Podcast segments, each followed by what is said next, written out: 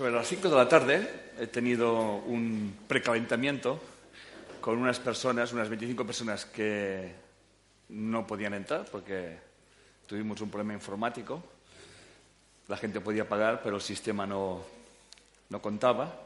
Y aquí, pues, cabían los que caben. Y me ha servido, esa hora que he estado con ellos, de 5 a 6, me ha servido para calentar. Por lo tanto, eh, para muestra un botón, estas 25 personas ya me han dicho y he podido ver la conciencia que voy a tener aquí con las 430 o 440 personas que hay aquí. Bueno, antes de empezar, como ya lo he visto antes, ya lo aviso ahora, no se pregunten cómo, cuándo y de qué manera. Esto solamente lo hace el ego. ¿Se acuerdan del famoso tonto del culo? ¿Eh? Ese que está sentado a la diestra. Este lo que tenemos todos. Este que se da, explica, justifica, razona, ¿eh? que cuando ocurre algo siempre se autoconvence a sí mismo de que las cosas les pasan por esto, por lo otro, por un mal karma, porque he pisado una mierda de gato, porque he pasado por debajo de una escalera, etcétera, etcétera. ¿Les suena todo esto? Bien, olvídense de esto. ¿Ok? Bien, los que han seguido más o menos mis conferencias, eh, he hablado muchas veces del efecto observador. Pero fíjense que hoy vamos a hablar del observador ¿eh? que observa al observador. Es como que vamos a realizar un poquito más el rizo, ¿no? Vamos a hacer un poquito más complicado. De hecho, esa conferencia deviene de, ya de otras conferencias previas que tienen que ver con el estado de conciencia o el estado de conciencia. Entonces, eh, antes de, entrar en materia, vamos a, os voy a reencuadrar. ¿eh? Os voy a reencuadrar en lo que estamos y dejamos de estar. Bien, el principio de, el principio, a ver si cambia esto, sí. El observador. El, efecto observador. Creo que mucha gente ha oído hablar de él. Es verdad que hay gente que no está de acuerdo. Es verdad que hay gente que dice, bueno, qué cosas más curiosas que ocurren. ¿eh? Y, pero lo que hemos podido demostrar muchas veces y hemos podido ver muchas veces que las cosas, las cosas, como las observamos o como las percibimos o como las interpretamos, nos afectan a nosotros de una forma determinada. Eso lo sabe todo el mundo. ¿Ok? El mismo Einstein decía que si no te gusta el mundo que ves, que sepas que no lo puedes cambiar. Pero si cambias tu forma de verlo, si cambias un pensamiento sobre aquello que estás viendo, cambiará tu universo. Para que me entiendan lo que quiero decir, ustedes saben que yo hago un, aprendo enseñando un curso de milagros. Y muchas personas, mayormente mujeres, me decían, qué curioso, yo vengo a hacer el curso de milagros y el que cambia es mi marido. yo digo, no corazón, el que cambia es usted, que está viendo a su marido de una manera que antes no lo veía gracias a aplicar en su vida eh, la percepción de un curso de milagros.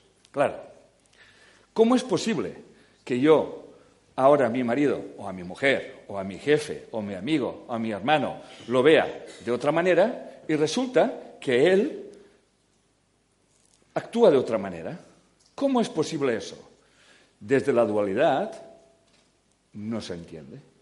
Pero desde, el holismo, la visión cuántica, está clarísimo que todo está unido y que mi percepción, que obviamente está en relación directa a mi conciencia, obviamente afecta a la conciencia de lo que estoy observando y la persona que está siendo observada se siente observada de otra manera y por lo tanto se manifiesta de otra manera.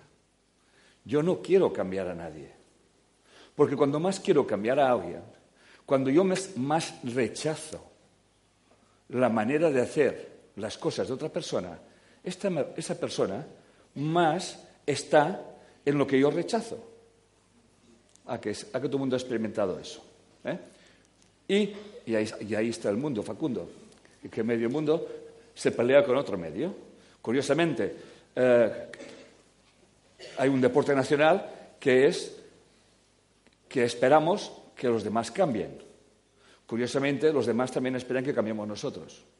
Y claro, la casa sin barrer. Una de las cosas que realmente propongo en esa conferencia de hoy es que lo único que tenemos que sanar en nuestra vida es la manera de percibir el mundo. Y para darnos cuenta de cómo percibimos el mundo, hemos de darnos cuenta de que no todos vemos el mundo de la misma manera. No hace falta que se lo explique eso. O, no creo que tenga que profundizar en esto. Ejemplos de miles. La pregunta que todos nos podríamos hacer es, ¿por qué yo veo las cosas de una manera y otra persona que está viendo lo mismo lo ve de otra manera? Si de hecho aquello ocurre así. Y no hace falta que yo os cuente los desencuentros y las peleas que tenemos entre todos nosotros, entre nosotros mismos y nuestras familias. Ya no hablo de, comunidades, ya no hablo de países, ya no hablo ni de, ni de religiones. Es así. Nos estamos confrontando constantemente. Lo primero que tenemos que tener claro, antes de profundizar, es que yo tengo un cuerpo, pero yo no soy un cuerpo. Yo tengo una mente, pero yo no soy la mente. Quédense con eso. Yo tengo un cuerpo y tengo una mente. Y además, esta mente que yo tengo no viene, no es una mente que con tabla rasa, o sea que no hay ningún programa. Es una mente que ya lleva unos programas heredados, tal como nos demuestra la epigenética conductual, que además lleva unos programas del inconsciente colectivo de donde yo estoy naciendo o donde me estoy criando, lleva unos programas del inconsciente familiar, que dentro de esa, de esa conciencia colectiva está la conciencia familiar, que además esa conciencia familiar tiene una serie de programas, tiene una serie de creencias y que además el estado emocional en que están viviendo mis padres cuando yo soy concebido, eso también me está afectando. Toda esa galimatíes de creencias, programas, etcétera, etcétera, se manifiestan constantemente en mi mente. Y el observador, que le vamos a llamar el yo pequeñito, el yo egoico, cuando su mente empieza a manifestar todos esos programas, esas creencias, y lo hace de una forma muy sutil, lo hace interpretando las cosas que vemos en función de esas creencias, de esos filtros y de esos programas. Cuando antes tomemos conciencia de eso, antes acabaremos. Es entrar en un estado de iluminación cuando yo empiezo a tomar conciencia de que yo soy un robotito y que lejos de escoger las cosas que yo creo que estoy escogiendo, en realidad es la mente que me ha atrapado a, un servidor como observador y hace cosas que yo pienso que realmente estoy escogiendo. Dicho de otra manera, yo no pienso, los pensamientos me piensan a mí. ¿Cómo consigue esto la mente? Primero creando una identidad que se llama ego. Yo me identifico con ciertas cosas de la pantalla de la mente y en el momento que este observador se identifica con lo que hay en las pantallas de la mente, queda como hipnotizado. Y vivimos en una hipnosis colectiva ya empieza a ser hora que empecemos a tomar conciencia de que estamos hipnotizados. Por eso es tan importante despertar. ¿Despertar de qué? De un sueño no. De un sueño no. Despertar de esa hipnosis. Despertar y darnos cuenta de que esos programas que están manifestándose constantemente en nuestra mente me hacen vivir experiencias repetitivas una y otra vez que no acabo a comprender para qué yo estoy viviendo estas cosas. Se van poniendo en, en situación. ¿Ok? Esas son cosas que nos pasan a todos. Ejemplos yo podría explicar no a cientos, no, a miles. Diariamente. Las personas se les repiten situaciones y no entienden por qué se les repiten esas formas. Entonces vienen las explicaciones externas. Tienes un mal karma, es la cruz que Dios te ha enviado, te han hecho vudú, has pasado por debajo de una escalera, etcétera, etcétera, etcétera. Pero seguimos con las historias repitiéndose una y otra vez. Cuando empecemos a darnos cuenta de que nosotros como observadores del mundo estamos afectando nuestra realidad y cuando dicen ya ciertos físicos, ciertos físicos, vamos a llamarles cuánticos, o ciertos físicos con la mente abierta, que mi forma de observar el mundo me afectará, me afectará mi universo. Y, el universo que estamos hablando, no estamos hablando del universo físico de entrada, que puede ser. Estamos hablando de mi universo mental. Por eso el despertar es un tema mental. Es dejar de sentirme atrapado por lo que mi mente me hace vivir y experimentar una y otra vez. Por eso, en el efecto observador, que luego pondremos un vídeo donde el doctor Hawkins lo explica, donde se verá muy bien cómo funciona esto, nos daremos cuenta de que para que esto sea así es muy importante que yo, de alguna forma, esté afectando lo que estoy observando.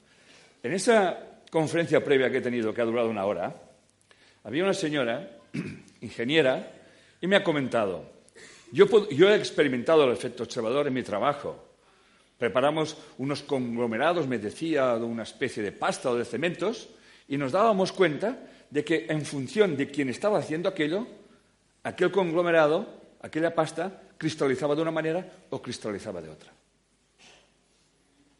Y esto es así.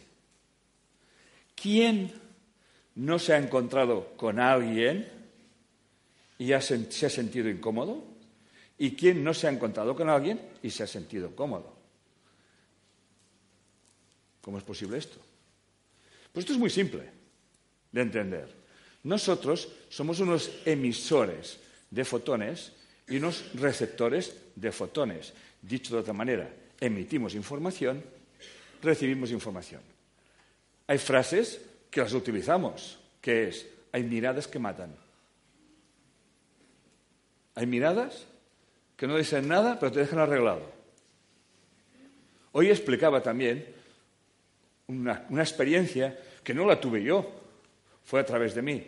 Una chica que hoy en día, me lo explicaba Monse, mi colaboradora, en un seminario que han tenido, una chica que tenía muchas enfermedades, ah, obesidad mórbida, etcétera, etcétera, buscadora, un día vio mis vídeos, bueno, vio mis vídeos, solamente pudo ver cinco minutos, porque se ponía enferma. Claro, ¿Enferma? ¿Qué quiere decir que se ponía enferma? Pues que se le alteraba todo físico.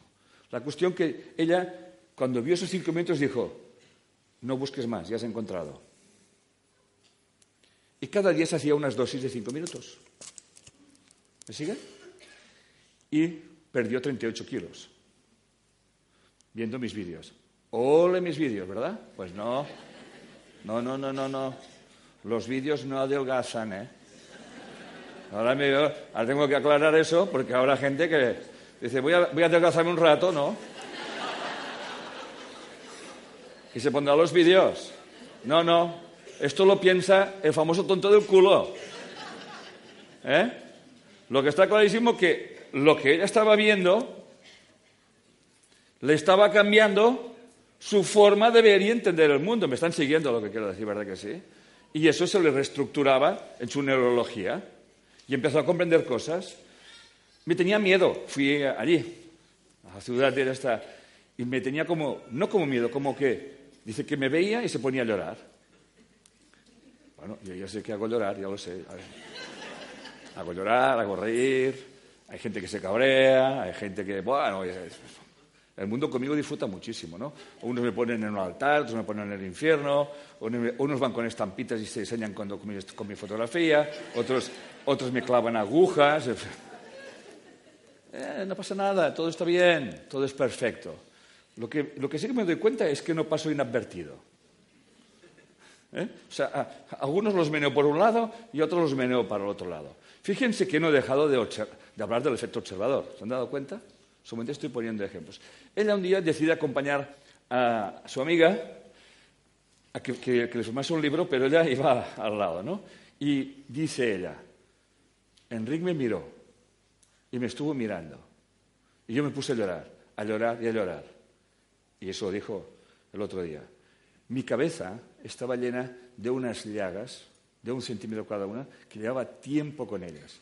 Y aquella misma noche se me curaron todas. ¿Queréis que os mire un rato? Pues no va así eso tampoco. Tampoco va así esto. ¿Me van siguiendo? A mí que me registren. ¿Eh? No sé si me estoy explicando. Pero un curso de milagros sí que dice, tú no puedes escoger un milagro. Tú puedes ofrecer un milagro. El Espíritu Santo decidirá dónde se manifiesta o se deje de manifestar. ¿Estamos? Pero para que esto suceda, es importante que la mente de ese observador que estoy explicando hoy en día, ¿me siguen corazones? Sea una mente libre de juicios. Una mente que no se una al sufrimiento de su hermano. Una mente que se una a la mente de su hermano. Una mente caritativa. Una mente que ve a su hermano mejor como él se ve sin esperar nada, sin desear nada. Entonces, tu mente no está al servicio del observador, está al servicio del observador que observa al observador. No se preocupe, que queda un rato para explicarlo. Solamente estoy calentándoles las neuronas.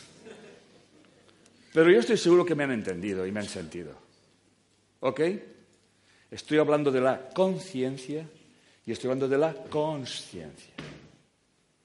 ¿Ok? Y de cómo esta conciencia sin ese deja de buscar soluciones, deja de poner expectativas, deja de desear que las cosas sean como a ella le gustaría que fueran, para quedarse en silencio, convertirse en un atestiguador y dejar que la conciencia se manifieste en la conciencia y le inspire qué es lo que tiene que hacer, a dónde ir, qué tiene que hablar. ¿Me siguen corazones? Bien. Bueno, ya podemos marchar porque ya lo he explicado todo porque esto es de esencia. Ahora voy a desplegar esto. ¿eh? Por lo tanto, ya tenemos la importancia de la intención. ¿Han visto? ¿Con qué intención yo observo cada, cada cosa en mi vida? Ya les digo y les adelanto que todos, cuando observamos algo, lo hacemos con una intención. Lo que ocurre es que no somos conscientes con qué intención lo estamos haciendo. Y de eso se trata la conferencia de hoy. Se trata de una mente, de una mente que se debe de sentir observada. Una mente donde el observador observe la mente y no que la mente atrape al observador. ¿Me van siguiendo corazones? Si leen un libro que se llama El, poder de la intención de Lynn McTaggart, habla muy claramente de todo esto. La importancia que tiene. Gracias. Uy, qué bien. ¿Ves? Bien asistido, ¿eh? Muy bien. Entonces, una de las cosas que tenemos que tener claro, que esa intención estará,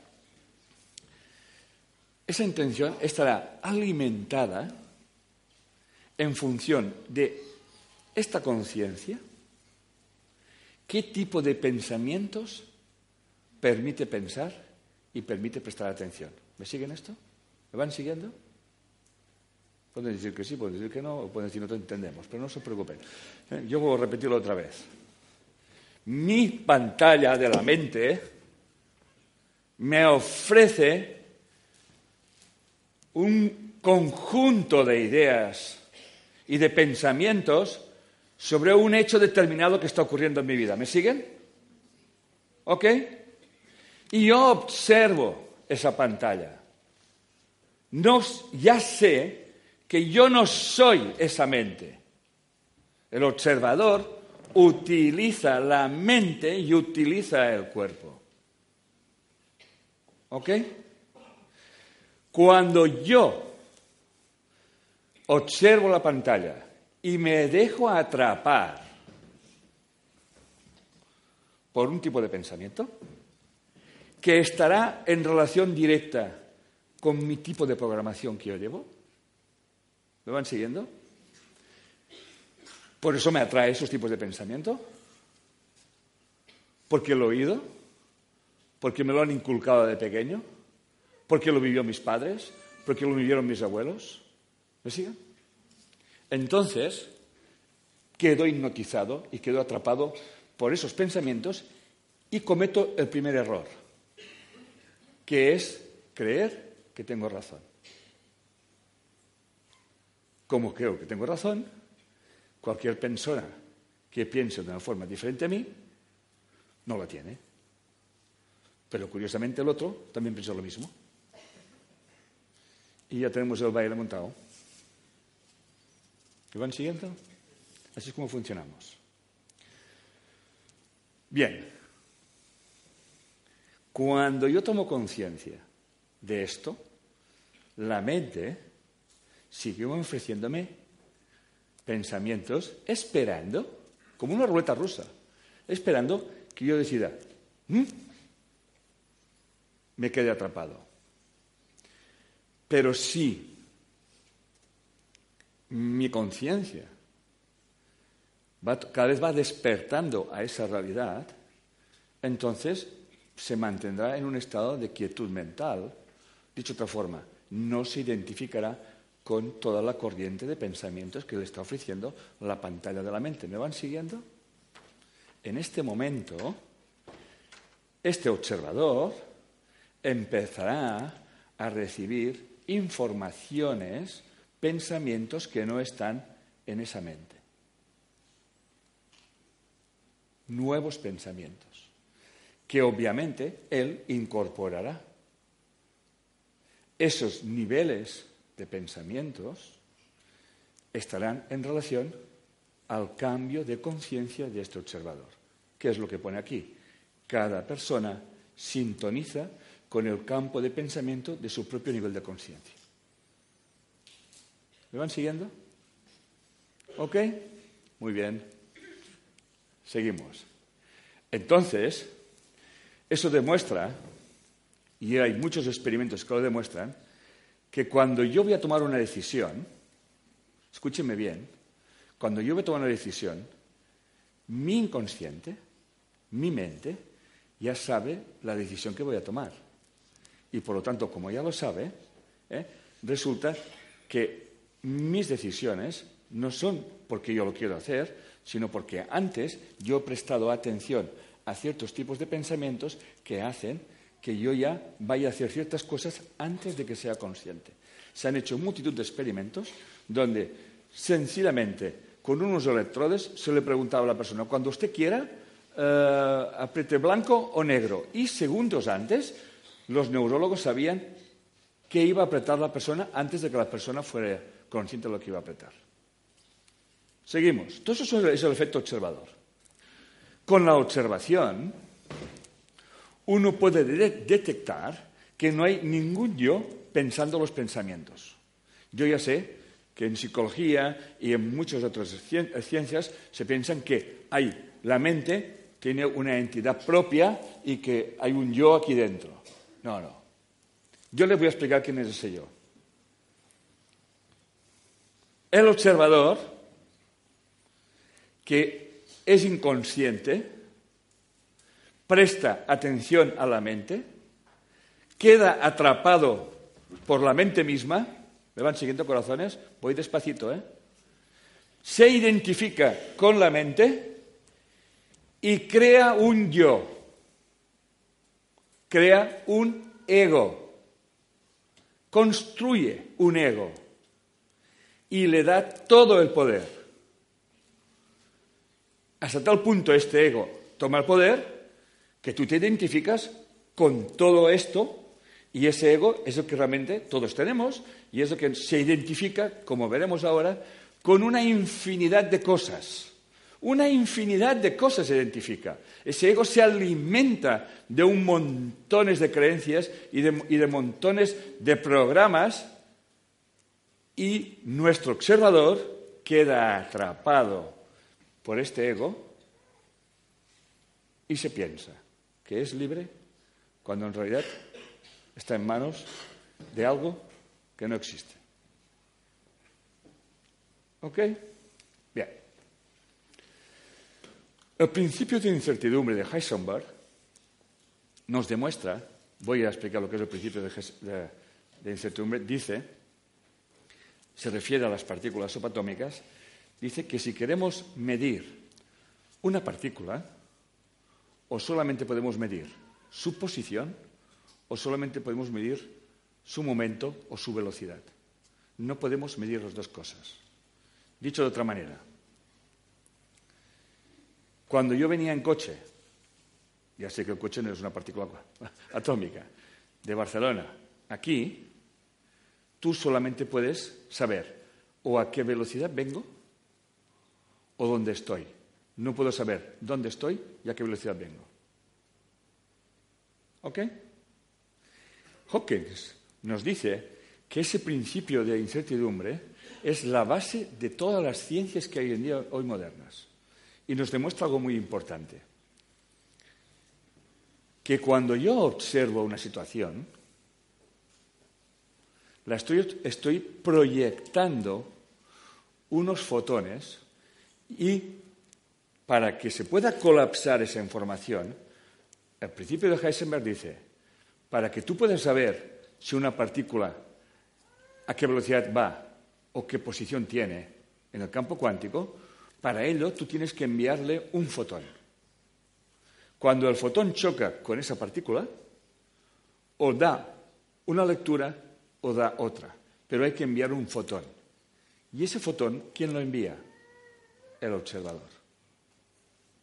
Entonces, el principio de incertidumbre demuestra que el efecto observador es, existe.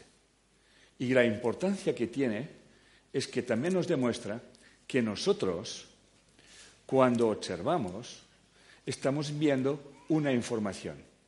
Y esa información que estamos enviando está en relación directa a esos programas que están en mi mente. ¿Me he explicado? Por lo tanto, todo el mundo tiene razón y no se da cuenta de que la razón que tiene la está creando él mismo, porque está enviando una información que hace que aquello es la profecía autocumplida. ¿Me están siguiendo? ¿Eh? Es aquello que dices, va a pasar esto, va a pasar esto, va a pasar esto y pasa esto. Y, tú dices, ya te lo decía yo. ¿Eh? Cuando en realidad es, y, mucho que te has esforzado. ¿Eh? Es así. Por eso, todos experimentamos la vida en razón de cómo la percibimos. Es así de simple. Este principio asignó respetabilidad al reconocimiento de la realidad y la influencia de los efectos de la conciencia, tal como les vengo explicando. Y de esta manera, el poder de la intención ha llegado a ser reconocido como un factor crítico para catalizar el potencial hacia su realización el poder de la intención. Tan importante es con qué intención yo estoy observando esto. ¿Qué pretendo con mi intención? ¿Para qué me lo estoy mirando de esa manera? ¿Ok? Voy a poner un ejemplo trivial, pero mediático, en ese mundo de la pantalla del mundo. Yo tengo pocas aficiones en este mundo. Y una es el motor. ¿Estamos? Ya sabe por dónde voy, ¿verdad que sí? Curiosamente, entre el enfrentamiento Rossi Lorenzo, yo era rosista y seguidor de Márquez, porque es genial. Y en mi foro interno, pues pensaba, bueno, si no, prefiero que gane Rossi. Pero hasta que pasó una situación, que no voy a hablar de ella, pero que ha habido tinta y tinta se ha corrido con esto, ¿eh? y cada uno ha dicho la suya, y, y cada uno, bueno, y de hecho se vio lo que se vio. ¿Ok? Pero aquí al momento yo me dije, ¿esto que está ocurriendo? Está reflejando algo. Está reflejando algo que es necesario que veamos. ¿Ok? Fíjense bien que los italianos que tienen una programación, ¿la van siguiendo? Los italianos, si los conocen ustedes, en casa se dan de hostias que no os lo podéis imaginar. Pero fuera de casa se apoyan hasta la muerte. Los españoles no. Eso no funciona así con los españoles. Los españoles damos hostias en casa y fuera. Pero los italianos que piensan de esa manera, piensan que los españoles hacen lo mismo. ¿Me estoy explicando lo que quiero decir? Y cualquier cosa que vean, se quejan porque ellos harían aquello con aquella intención. Pero resulta que aquello lo están haciendo con otra. No sé si me estoy explicando. Y así, corazones, es como funciona el mundo. Así es como funciona el mundo. Creemos que nuestra forma de percibir, nuestro mapa mental, vamos, dicho de otra manera, todo ladrón piensa que todo el mundo es de su condición. ¿Van viendo? Por eso un curso de milagros dice que los auténticamente invulnerables, los superwoman o superman, tienen una mente inocente, porque no ven mal. Y como no ven mal, el mal no existe. Quedan autoprotegidos, no porque estén haciendo cosas raras para protegerse, porque si no sí que creería en el mal. Si yo hago cosas para protegerme del mal, es que creo en el mal. Pero si tengo una mente inocente que no ve mal, no habrá mal que me afecte. Y volvemos otra vez al principio del efecto del observador. ¿Me siguen corazones? Hago pensar. No pretendo otra cosa. Que piensen. ¿Eh? Bien. Hoy tengo el día con esto. Este principio, obviamente, nos conecta la conciencia con la conciencia. Y ahora voy a poner un vídeo del físico Hawking, que todo el mundo conoce, y que explica muy bien el efecto observador. ¿Ok? En este momento se muestra un vídeo. Vamos a aterrizar a esto. Tenemos que dar un curso en Madrid. Salimos, tenemos que coger el AVE, dirección Madrid. Mi mujer, servidor, Miquel, mi cuñado. ¿Por qué tenemos que abrir las inscripciones en el curso que se da en Madrid? Y vamos a coger el AVE, que va muy rápido cuando va rápido. Pero aquel día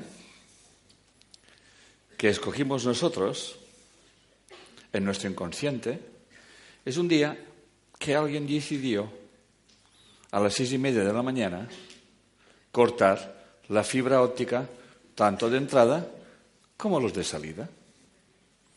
No a las cuatro, a las seis y media. ¿Por qué? Porque a las seis y media es cuando empieza un movimiento de más de 13.000 personas. Anuncian que hay retrasos, que si la línea, que etcétera, etcétera. Y Miguel, como buen preparador de los eventos, se va allí a las 7 de la mañana. ¿Es así, más o menos? A ver qué pasa. Mientras nosotros íbamos hacia la estación, pues supongo que salimos, teníamos que coger el tren a las 11, salimos a las y media y tal y cual. Bien. Desde un punto de vista cuántico, aquí hay una infinidad de posibilidades que puedan ocurrir frente a un hecho fenoménico que no cambia. ¿Me van siguiendo? ¿Eh? Hay una cosa que es verdad. Los trenes no pueden correr. Hay que restablecer las conexiones para que puedan correr. Y además es fibra óptica. No se puede hacer un empalme. Tienen que cambiar, creo que un tramo de cuatro kilómetros o bastante. No es empalmo por aquí, empalmo por allá. Esto no funciona así. Muy bien. Nos comunica esto y dice, oye, nos dice él, aquí hay al menos dos mil personas que están esperando que vengan autocares para que los lleven al Camp de Tarragona. Al Camp de Tarragona. Pero aquí los autobuses llegan de uvas a peras. Y la gente nerviosa, se insulta, se pega. ¿Muy bien? Perfecto. No exagero nada. Él estaba allí. Yo de vosotros le diría al taxista si os puede llevar al Camp Tarragona. Bueno, señorita taxista, ¿no os puede llevar al Camp Tarragona? Claro, para Tarragona. Falta gente. ¿Eh? Fíjense ustedes. Nosotros decimos, les digo yo, y tomamos conciencia todos, estamos experimentando un fenómeno. Esto va a ser como decidamos que sea. Yo no puedo cambiar que los trenes funcionen o no funcionen. No sé si me estoy explicando. Sí que yo puedo ser dueño de cómo voy a vivir esta experiencia. Y esto es información. Esta información, yo ya estoy enviando esa información a mi pantalla de la mente, que está conectado al campo cuántico. ¿Me van siguiendo? Al campo de la conciencia. ¿Me van siguiendo, corazones? ¿Estamos? Ya lo dijo Max Planck. Hay una matriz, una mente que sostiene todas las cosas. Una matriz inteligente. Bien. Hubo quien puso las dudas, el ego. ¿Y quién nos asegura que vamos a llegar al campo de Tarragona y vamos a un tren? ¿Quién nos lo ha dicho? Nos lo ha dicho Miquel. El Miquel que que ha visto lo que ha visto. Bueno, yo, ¿qué hago que dejo de hacer? Digo, mira, Miguel, tú mismo. Pues coge un taxi y te vienes también para aquí. ¿Yo qué quieres que te diga, campeón? ¿Eh? Mientras iba pasando esto, Miguel ya se iba y dicen, sale un tren. Los que tienen que salir a las seis y media de la mañana, él tiene para salir a las once. Bueno, se pone allí en la cola de, los que no salen ahora. Pero se da cuenta de que las señoritas que están mirando los billetes no miran los billetes. ¿Me siguen? Y él se metió y pasó. ¿Eh? No fue, eh, a ver qué hago, a ver si me cuelo. No, no, no, fue como, ¿eh?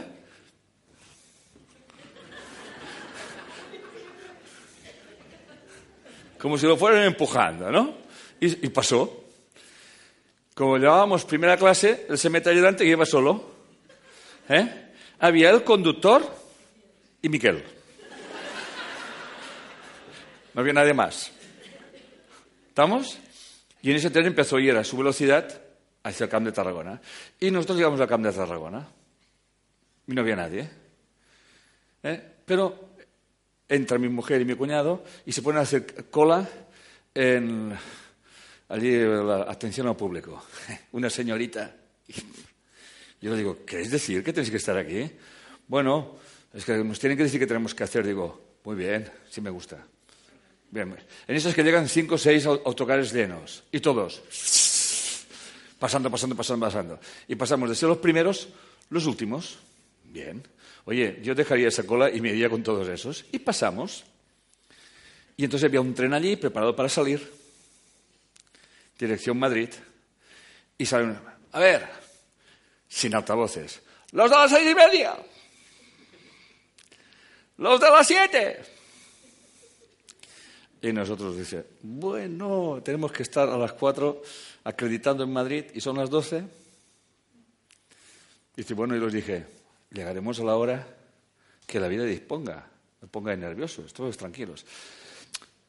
En eso es que mi mujer se da cuenta de que llega el tren donde está Miguel.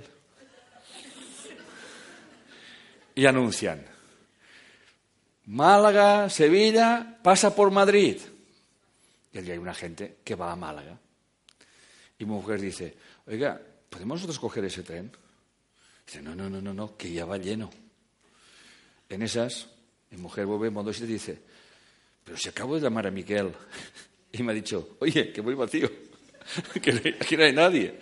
Muy bien, pero otros modositos al día final, porque como éramos desde las 11, no había todo el mundo allí peleando, ah, entrando, entrando, entrando. En esas que mi mujer se da cuenta de no sé qué y vuelve para allá. Y le dice a la señorita, perdone señorita que insista, ¿eh? pero nosotros tenemos un amigo que va con nosotros, que es desde Barcelona, y está en preferente, nosotros tenemos un billete preferente, y, y está vacío. Ah, sí, pasen. Y pasamos. Como pasamos nosotros, se ve que la señora preguntó, oye, ¿que cae más gente ese tren? Y dice, sí, sí, sí, cae más gente. Bueno, empezaron a subir. Ya tenemos dos trenes. A ver si adivinan cuál fue el primero que salió. El nuestro, por descontado de los 13 o 14 mil personas que estaban atrapadas, el primer tren que llegó a Madrid, íbamos en el vagón 1, Miguel detrás del conductor y nosotros un poquito más atrás, ¿me siguen? Que no había casi nadie. Y llegamos a Madrid. Y llegamos al hotel a las 4 menos cuarto. ¿Me siguen? Estoy segurísimo que si nos hubiesen puesto nerviosos, ¿qué hacemos? ¿Qué tenemos que hacer? Cogemos, nos vamos. Llegamos a las 7 de la tarde. ¿Me estoy explicando lo que quiero decir? Esto es. La gente dice, ah, entonces ¿qué? ¿Los trenes se pondrán a correr si el, el observador cambia de conciencia? No me estás entendiendo. Los trenes correrán cuando tengan que correr. Pero tú cambiarás hará que las posibilidades las posibilidades de que tú llegues a las 4 menos 4, o llegues a las 5, o llegues a las 6, o llegues a las 8, depende de tu rendición. ¿Captan la idea? Tu rendición. No, me voy a poner cuántico porque quiero llegar a las 4. No, no, no, no, no, no, no, no. Esto no funciona así. Esto es manipular es, estoy viviendo una experiencia y solamente la experiencia, ¿me siguen? decidirá a qué hora yo tengo que llegar. ¿Me siguen o no me siguen? Es eso que se llama rendirse. Muy bien, vamos a diferenciar lo que es conciencia y conciencia. Curiosamente, los ingleses lo, lo definen muy bien. Yo voy a pronunciar con mi inglés, ¿no? Consciousness es conciencia. ¿Ok? Y la conciencia nos dice, es la que, vamos a ver, yo no puedo experimentar a mi cuerpo si no es gracias a la mente. ¿Queda claro esto? O sea, para poder experimentar mi cuerpo necesito la mente. Y la mente lo que experimentará serán sensaciones físicas, que luego, en función de mis programas, les pondré a esas sensaciones físicas unos nombres. ¿Me van siguiendo? que no tienen por qué ser los mismos en todas partes. Pero para yo poder experimentar mi, mente, necesito una conciencia. Por lo tanto, la conciencia me permite experimentar mi mente y mi cuerpo, tal como he explicado antes. ¿Queda claro? Ya les he dicho que luego lo iba a explicar más despacito. Muy bien.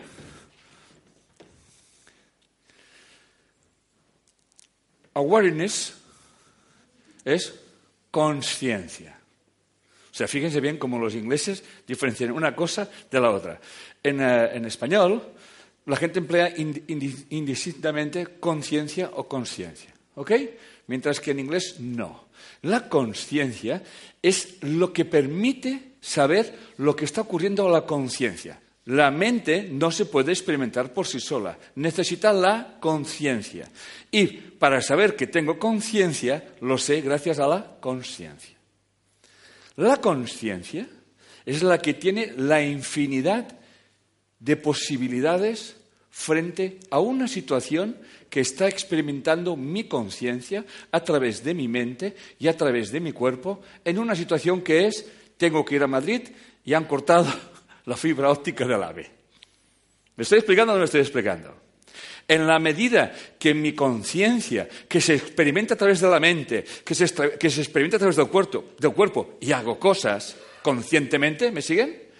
Pero no decide qué es lo que tiene que hacer, sino que se deja inspirar por la conciencia, se deja guiar, aparecerán situaciones, aparecerán eventos que le guiarán hasta llevarle al sitio donde tiene que ir y llegará a las cuatro menos cuarto.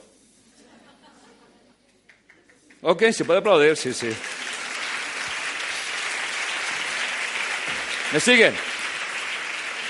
Pero esa conciencia no pretende, no le dice a la conciencia, a ver, conciencia, ¿qué hacemos para llegar a las cuatro menos cuarto?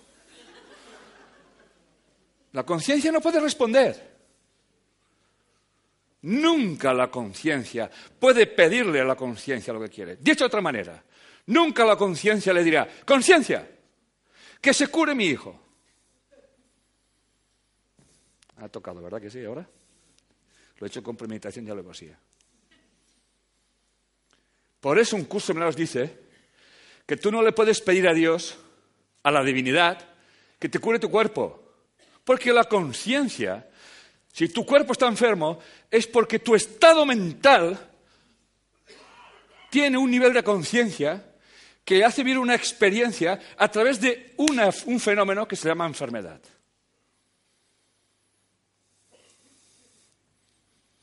¿Qué tal? Pues mirar, todo el rato estoy explicando lo mismo, pero cuando he tocado esto ya no entendéis nada. ¿No? bien que lo explicaba? Pues estoy explicando lo mismo. Cambiar una enfermedad por coger el tren Ah, pero jode más, ¿verdad que sí? Sí, duele sobre todo. Es así, todo funciona igual. La conciencia no juzga. La conciencia tiene una percepción prístina, de una inocencia que ni tan siquiera podemos imaginar.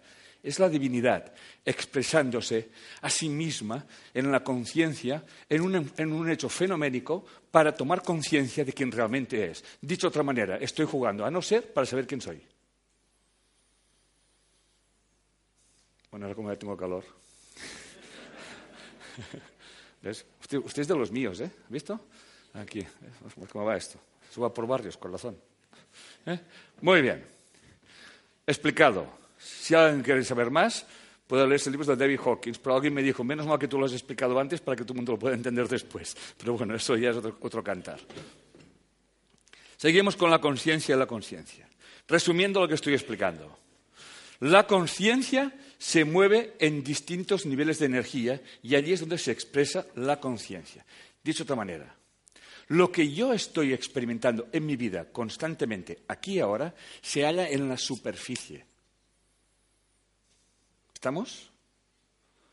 Y yo estoy experimentando una situación.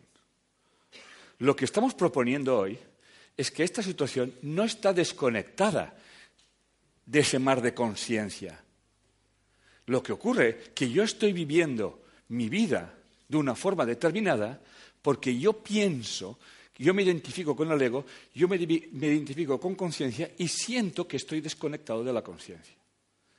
Me siento tan desconectado de la conciencia y me siento tan desconectado de la divinidad que creo que tengo que hacer cosas para que la conciencia me escuche cuando ella nunca me deja de escuchar y yo no la dejo intervenir y no la dejo intervenir porque yo estoy en la solución, en el hacer, en vez del escuchar y en el dejar que las cosas sean. Caigo en la arrogancia del ego de creer que yo sé cuáles son las mejores cosas para ciertas personas y para ciertas situaciones. Por eso está escrito que la humildad solamente es para el ego, nunca para el espíritu. Porque el espíritu sabe quién es. El ego juega a ser. Como están viendo, les estoy hablando desde la conciencia y desde la conciencia. Aquí, lo que estamos proponiendo hoy, aquí, esta tarde, es que dejen de buscar, dejen de hacer planes, cállense un rato dejen de estar en el cómo, cuándo y de qué manera, dejen de estar en la solución y estén en la experiencia.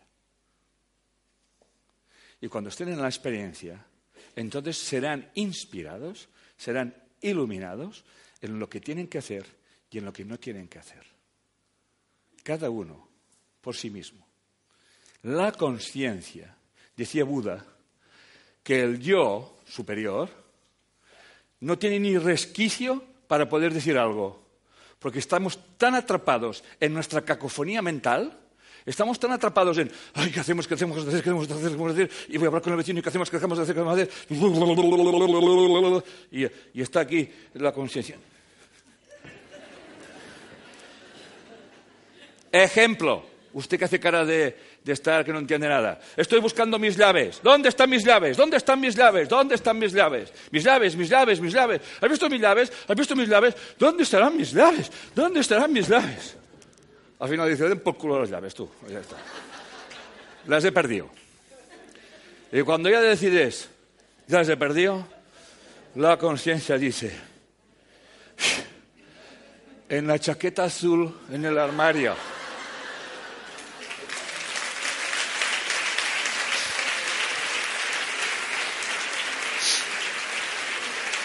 ¿Ya? Por fin. Y eso, que lo hemos experimentado todos, ¿os pensáis que solamente se ocurre cuando se pierden las llaves? Pues no, eso ocurre en todas las cosas de nuestra vida. Lo que llamamos problemas. ¿Me siguen? Estamos en la solución y nadie está diciendo que si te ocurre algo, al coche vayas al mecánico, ¿sí? Que si te rompes una pierna vayas a buscar un buen médico. Si tienes un resfriado, tómate algo. ¿Sí? No estamos diciendo nada que no, que no haya que hacer esto. Pero hay que preguntarse, ¿para qué yo estoy experimentando esa experiencia? ¿Estamos? Es así, de simple. Muy bien. Esa conciencia, tal como explicaba, está en la superficie de todo se siente separada, ahí se crea el ego, la creencia en la separación y la culpabilidad. Como están viendo, estoy desarrollando lo que he explicado al principio. ¿Seguimos? La conciencia, tal como les he explicado también, se manifiesta a través de los filtros de la conciencia y nos da la percepción de la dualidad. Entonces surgen las preguntas y no nos damos cuenta de que nosotros nos estamos dando las respuestas. Y entonces hacemos una pregunta que nunca deberíamos de hacernos, pero ya lo verán. Un curso de milagros dice que la conciencia, el nivel de percepción, fue la, primera, fue la primera división que se introdujo en la mente después de la separación, convirtiendo a la mente de esta manera en un instrumento perceptor en vez de un instrumento creador. La conciencia ha sido correctamente identificada como perteneciente al ámbito del ego. Y es lo que estoy explicando hasta ahora. ¿Ok? De hecho, se dice que la ciencia que conocemos todos solamente nos puede llevar a las fronteras de la conciencia. No nos puede llevar a las fronteras de la conciencia, aunque haya físicos que ya lo dicen. Sin ir más lejos, el doctor Robert Lanza, en su libro Biocentrismo, que nos dice que la conciencia es la que crea el universo, el cerebro, el cuerpo y lo que crea todo. Pensar que de la materia inerte surge la mente es pensar mucho. Pensar que desde la conciencia, ¿me siguen? Pensar que desde la conciencia se manifieste, colapse, crea forma. ¿Me van siguiendo corazones? En forma de un universo, un cuerpo, un mundo. Esto es como realmente es. Es así. Ahora a ese señor se le acusa de pseudociencia, de explicar algo que está cargado de lógica y de sentido común. Ejemplo de lo que estoy explicando. Ustedes ya saben que en muchos sitios se habla de qué? Que si creación o evolución. ¿Sí o no? ¿Eh? Esto es un discurso dualista. Me van a entender perfectamente. Es un ejemplo para mí perfecto. No existe la creación sin evolución y evolución sin creación. La evolución, la evolución y la creación son la misma cosa. La creación es la conciencia. ¿Me siguen? La evolución o las formas es la conciencia. Por tanto, todo el mundo tiene razón. Pero en el mundo dual, unos dicen, hablan de la creación y otros hablan de, de la evolución. La diferencia, si han visto la película de Lucy, eh, de Scarlett Johansson, es, como dice Morgan Freeman, bueno, entonces, ¿con qué medimos las cosas? Dice, con el tiempo. Escúcheme bien, corazones. En la conciencia, en la creación, no hay tiempo. Todo es, todo existe como potencialidad. ¿Me siguen? En la evolución, ¿qué es lo que rige la evolución? El tiempo, que se cuenta por millones de millones de millones que para la conciencia o la creación sencillamente se está manifestando en un concepto espacio-temporal, en un concepto de forma, y para poder desplegar toda esa información se necesita tiempo. ¿Van siguiendo? Muy bien. Perfecto. La conciencia se manifiesta, como les explicaba, en una panoplia, en una colección completa de estados de conciencia, y para ello tiene un universo o una colección de formas de manifestarse que tal como les voy a enseñar.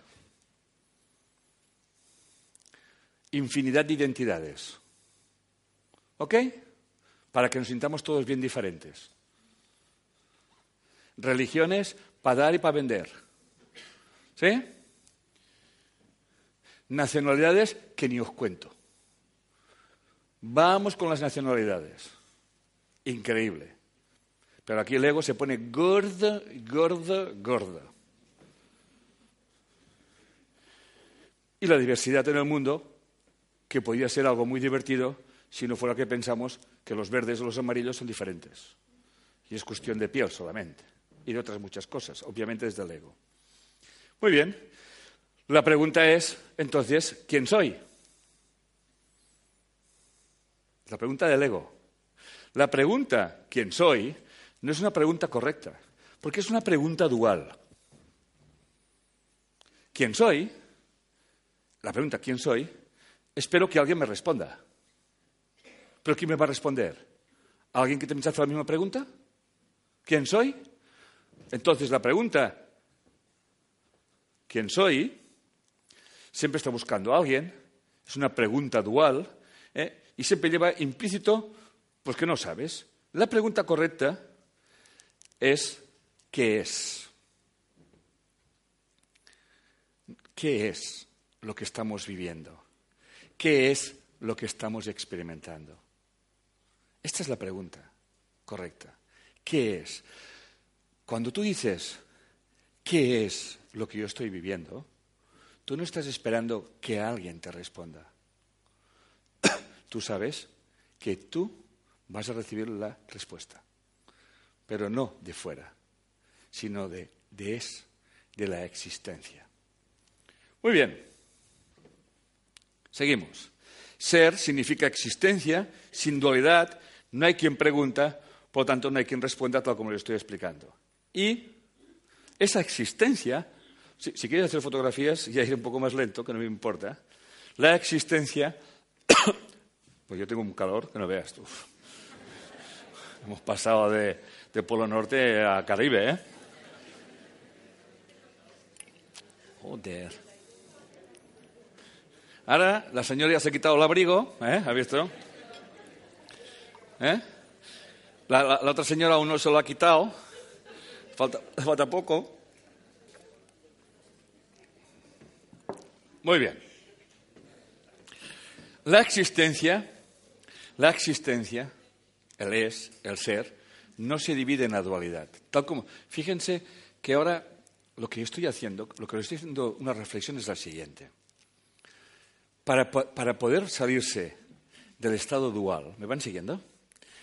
De la pregunta, de la identificación, yo ya no voy a preguntar más a mi mente. Mi mente no me puede responder. Mi mente solamente me puede responder los programas y las soluciones que yo ya he puesto allí. ¿Me siguen? Por eso la historia se repite. ¿Ok? Por eso se me repiten las historias. Porque estoy aplicando las mismas soluciones que yo creo que son mías, pero que muchas veces ya las he heredado de otros ancestros. ¿Me siguen? Y estoy repitiendo historia. Mira, qué curioso. Esto le pasó a mi, le pasó a mi abuela. Qué curioso, ¿eh? Qué curioso. ¿Eh? Le pasó a mi abuela. ¿Estamos? ¿Lo ven? Vivimos experiencias así. Por ejemplo, el padre de mi mujer y de mi cuñada, en la guerra civil, estuvo, estuvo en un campo de concentración, o un campo de, prisioneros, o como se llame esto, en la guerra civil. Y estaba comiéndose unos huevos, y en esas pasa un capitán y dice, tú, ¿cómo te llamas? 18 años. ¿18 años tenía? 19. Pregunto, ¿quién sabe? Josep Puiggrós. Batlló. Josep Batlló Puiggrós. Hombre, usted es catalán. Toma con, eso va con la identidad esa. Dice, yo quiero mucho a los catalanes. De cada uno haría dos.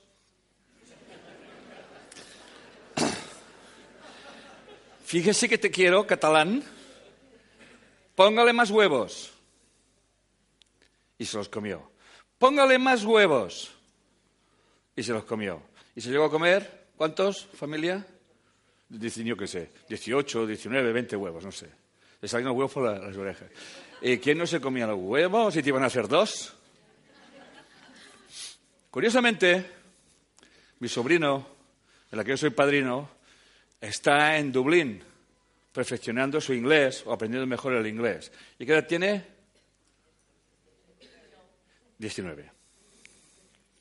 Y es, tiene que ver con, con la fecha de nacimiento, ¿no? Algo hay, me dicen. Muy bien. Y al profesor no se le ocurre otra cosa que decir, vamos a hablar del independentismo catalán. Bueno, muy bien. Muy bien, profesor estuvo iluminado. Y en esas que salta uno, que no voy a decir dónde era, dice, yo a los catalanes los fusilaría todos. Mi sobrino estaba repitiendo la experiencia en otro contexto, ¿me van siguiendo? De su abuelo. Él llama a su madre y dice, hay aquí un chico que me pone muy nervioso. Coño, también estoy nervioso yo, hostia. Pero que le explicamos y que le enseñamos pues algo tan simple como, hijo mío, tienes una oportunidad de perdonar. ¿Me siguen? Tienes una oportunidad de perdonar. Y dices, es lo que voy a hacer, ya me siento mejor. Digo, tranquilo, vas a perdonar y todo quedará en paz. ¿Me van a Una cosa es de la conciencia, otra cosa es de la conciencia. ¿Sí? Hay una experiencia. ¿Me siguen? ¿Ok? Hay unos programas que me hacen vivir una experiencia. ¿Me siguen? Pero vivimos esos programas para aprender a trascenderlos. Mediante la comprensión y mediante el perdón. ¿Sí? ¿Ok?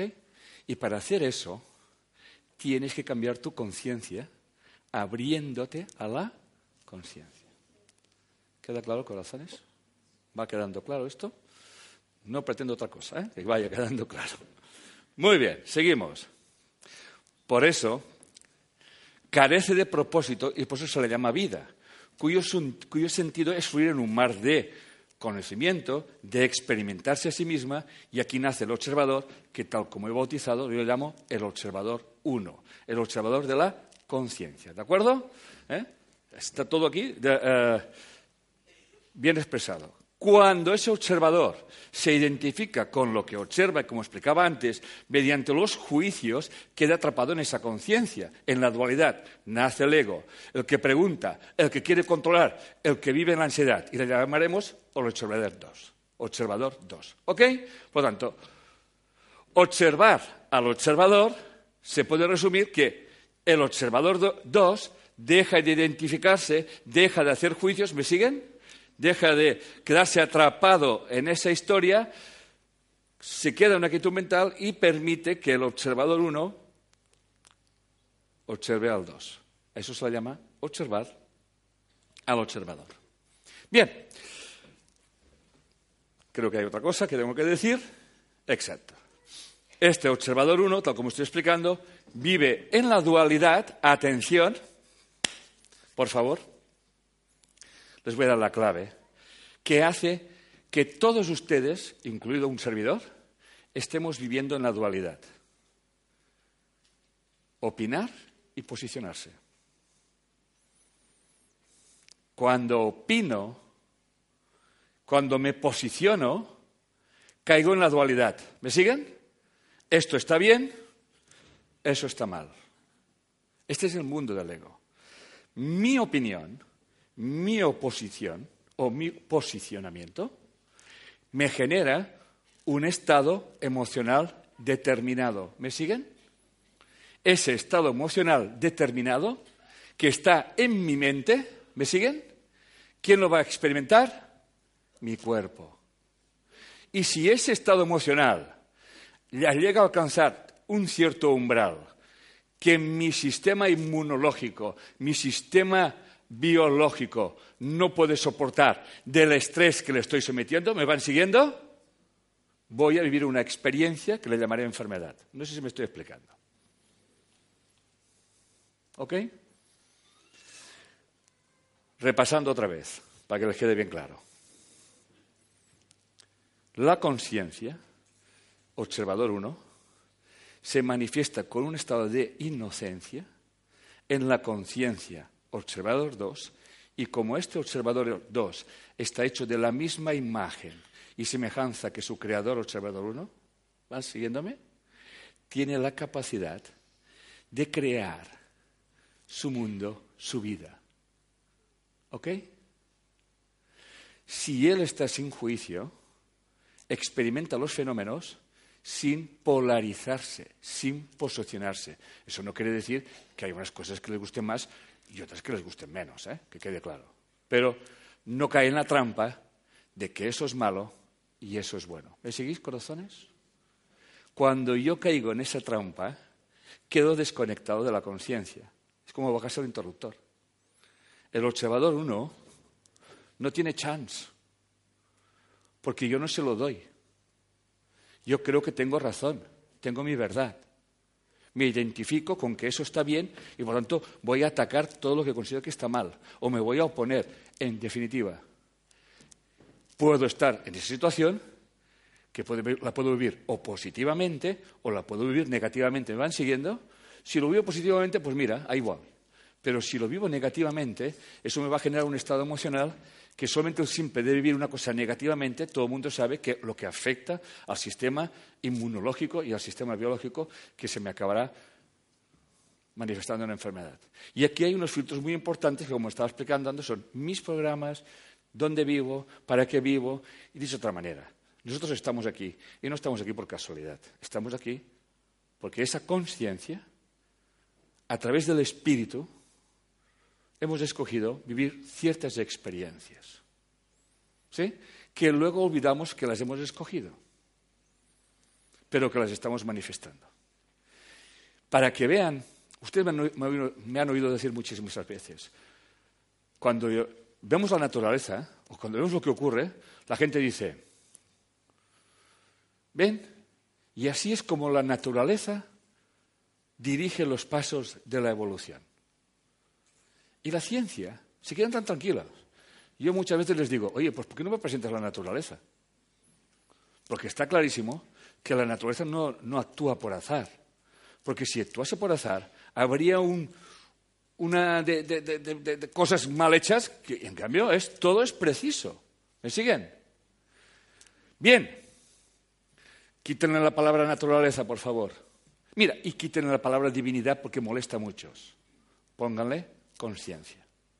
Voy a pasar un vídeo que no dice nada, son imágenes, y verán, como decía un amigo mío, doctor en biología, dice, yo cada día veo a Dios a través del microscopio. Porque, oye, yo empiezo a ver aquello y digo, manda cojones la cosa. ¿eh? Mira que lo hacen bien, ¿eh? Y organizaditos que están todos. ¿Eh? ¿Me siguen, verdad, corazones? En este momento se muestra un video. Si esto es por al azar, si esto es porque es la naturaleza, está clarísimo que la naturaleza es inteligente. Es la conciencia manifestándose en la conciencia. Este sistema es ultradelicado, ultrasensible. Es tan ultradelicado y ultrasensible que le afecta muchísimo el estado emocional de que gobierna ese cuerpo a través de la mente. ¿Me van siguiendo corazones? ¿Van viendo? Pues a buen entendedor, pocas palabras bastan. Es un milagro la vida. Es un milagro de amor. Y que nosotros estropeamos porque nos hemos decidido montar un ego, montarnos en nuestra razón y pelearnos con el primero que se presente delante. Peleas que se demuestran en nuestra vida y vemos cosas en nuestra vida como por ejemplo el famoso terrorismo y no somos conscientes de que el terrorismo que vemos en la pantalla es el terrorismo que tenemos en nuestras mentes, que nos machacamos y no veis de qué manera. Y no solamente somos terroristas, sino que ponemos bombas de relojería a las mentes de personas, ¿eh? haciéndoles creer ciertas cosas que les hacen vivir de ciertas maneras. Ah, y lo hacemos inconscientemente. Estamos aquí para despertar, para tomar conciencia, para que de una vez por todas cojamos el timón de nuestras vidas y dirijamos el barco allí donde queremos ir. Vamos a dejar de vendernos por un plato de lentejas. Seguimos, que hay mucho que presentar todavía. Bien, bueno, o mucho que reflexionar. Sigo insistiendo en lo mismo. Cuando ese yo se queda atrapado en la identidad, queda atrapado en una ilusión de sí mismo. Crea un universo que era más real ¿eh? y ahí empieza su mayor error. Empieza a decir, yo soy. Yo soy. ¿Ok? Sin darnos cuenta de la fuerza que tiene esa palabra yo soy. Cuando yo digo yo soy, escúcheme bien, todo el universo me escucha. Todo el universo yo soy. Yo soy un inútil para las matemáticas. Hala, venga, Pedro, venga, ven aquí. Este, envía la información para que sea un imbécil en las matemáticas. Yo no sirvo para esto. Yo no sirvo para lo otro. Vaya mierda de cuerpo que tengo. No, si nos tratamos de maravilla. Somos unos terroristas de nosotros mismos. Luego, claro, nos consideramos que no valemos, que no servimos, que no somos merecedores. ¿Me van siguiendo corazones? Podría seguir.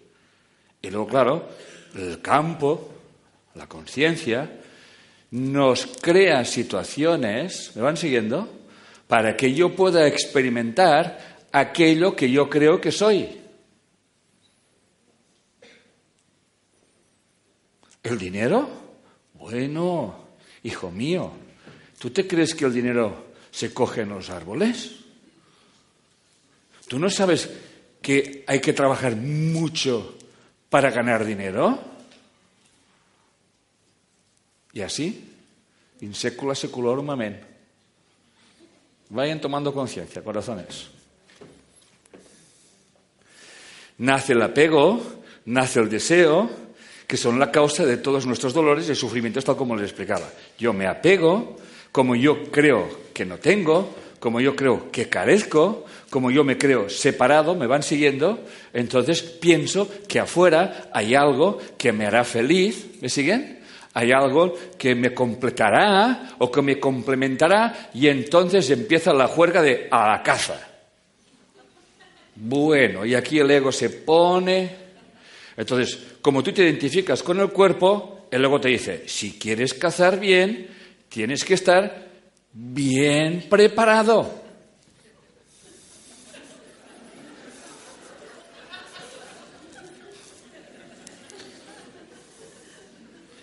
Noticia. Dos mil millones de personas en este mundo se mueren de hambre. Mil novecientos hacen dieta. Andamos finos, ¿eh? Andamos finos. Este es el mundo que estamos creando. ¿Me seguís? ¿Saben ustedes cuántas toneladas de comida se tiran al día? Es que se ha movido hasta el número de los, ceros que habían. Piénsenlo. Solamente observen. Yo no digo que juzguen. Yo solamente digo que observen. Este mundo es lo que estamos creando.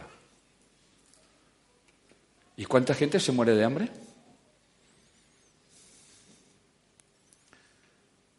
O lo que está pasando en Siria. Esta es nuestra conciencia.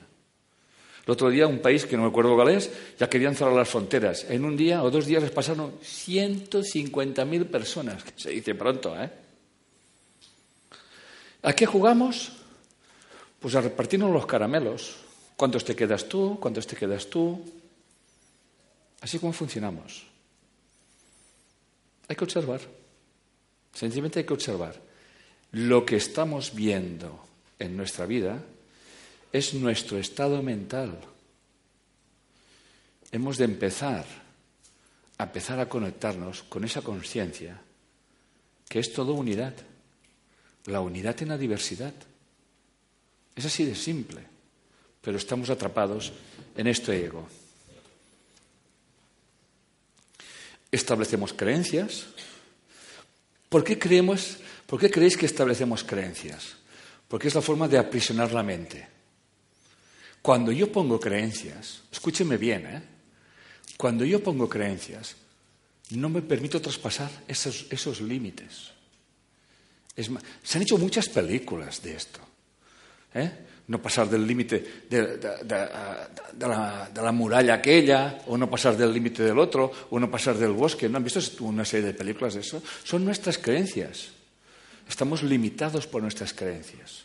Creencias que las hacemos a medida o nos las ponen a medida para que nosotros no salgamos de un paradigma. Nos manipulan nuestras mentes.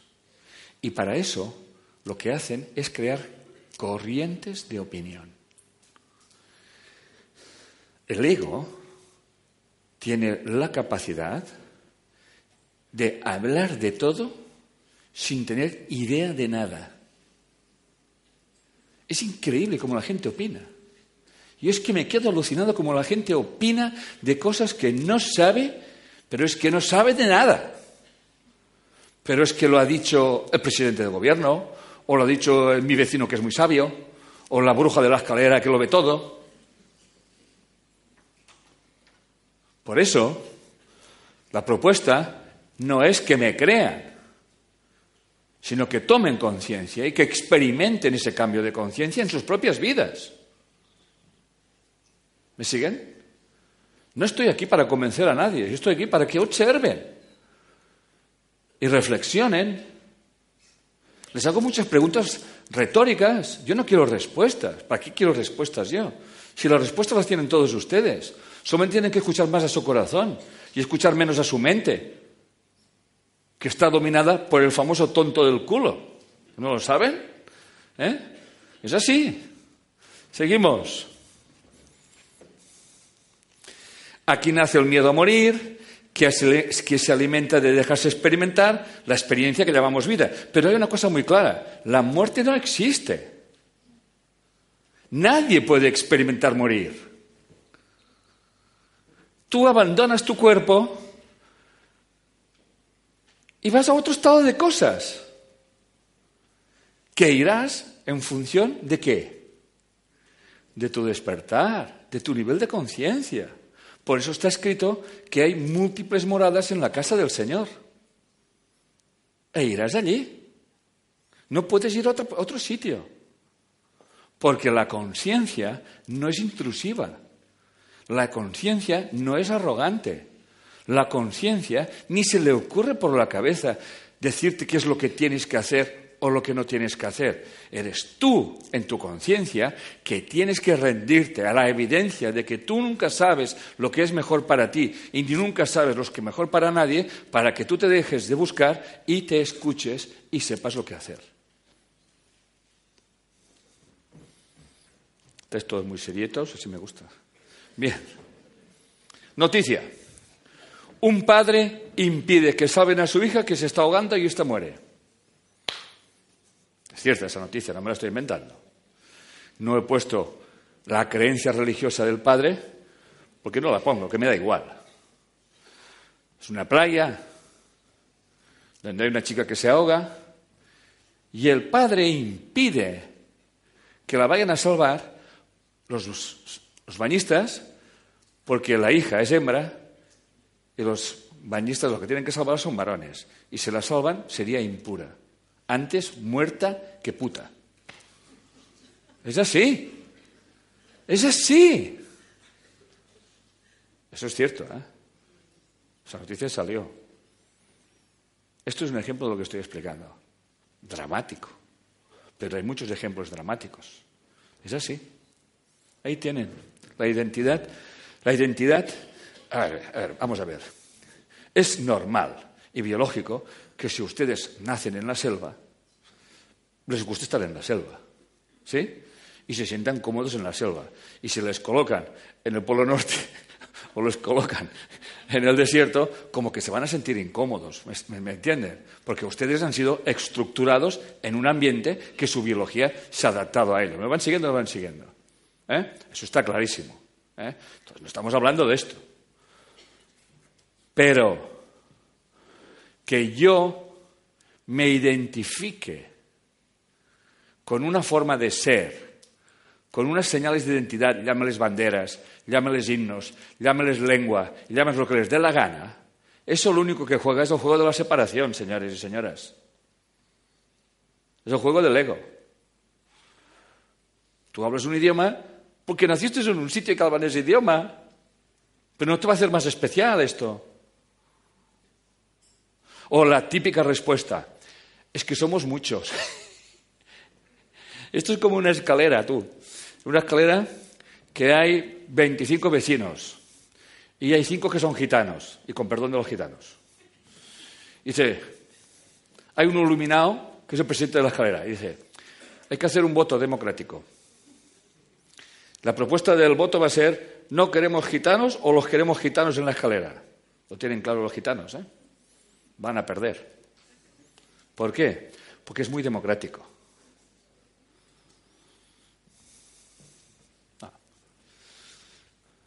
Ríase, ríase, señora. Es que es lo único que puedes hacer. Es reírte. ¿A qué juegan esa pandilla? ¿A qué están jugando? ¿A ser democráticos? Pues ¿cómo no busquen más gitanos? lo tienen claro. Pero hay cinco solamente en la escalera de 25. Y quien dice gitanos, negros. ¿Me siguen? En Estados Unidos, un barrio. Empiezan a vivir negros y cuatro días quedan cuatro. Y ahora vende y todo el mundo empieza a vender la casa porque, uy, cuando más negros, menos casa va, todo va a bajar. Y llegó a cuatro días que el último que no ha vendido la casa le dan dos duros, o dos euros, perdón, que esos duros ya no existe. Eh, dos euros. Es así, funcionamos así. Prejuicios raciales, juicios, creencias dogmas religiosos, dogmas políticos. Vivimos en el mundo de la desinformación. Nos creemos lo primero que nos juega en Internet. Le tenemos auténtica adicción a medrar las miserias de los demás, a rellenos de los demás. ¿Le suena todo eso, corazones? A calumniar. Este es el mundo que vivimos. Este mundo es el nivel de conciencia que tenemos. Si me preguntáis qué hay que hacer, pues no prestar atención al juego de este mundo, estar en este mundo y ver el mundo desde la no polaridad, desde el no posicionamiento y desde esto me gusta o esto no me gusta, pero que me guste no quiere decir que sea bueno y que no me guste no quiere decir que sea malo. ¿Eh? Muy bien. Por eso, entre otras cosas, me dieron el, símbolo de embajador de la paz. El símbolo del embajador de la paz es la diversidad dentro de la unidad. ¿Ok? Porque vieron que los valores que estoy enseñando y que estoy preconizando en el mundo son estos. Yo, inocente de mí, cuando me lo concedieron dije, ¿y qué tengo que hacer? Dice, no, señor Corbera, es lo que ha hecho o lo que está haciendo. Ah, bueno, perdón. O sea, no era ni consciente de eso. Luego me lo explicaron. Hemos visto que a través de sus vídeos lo que usted está proponiendo es esa unidad dentro de la diversidad, ese respeto a todos, a las minorías, a las mayorías y a las todas. Y no porque las mayorías son más, tienen más razón que las minorías. ¿Estamos? Es como que un jardín solo, solamente queremos que hayan rosas. Pues con lo bonito que hayan rosas, claveles, margaritas y tulipanes. Porque esto es la conciencia. La conciencia se manifiesta en la conciencia desde la pluralidad. ¿Me siguen? Y no todo de color verde o todo de color rojo. Muy bien, seguimos. El yo soy frente al yo soy.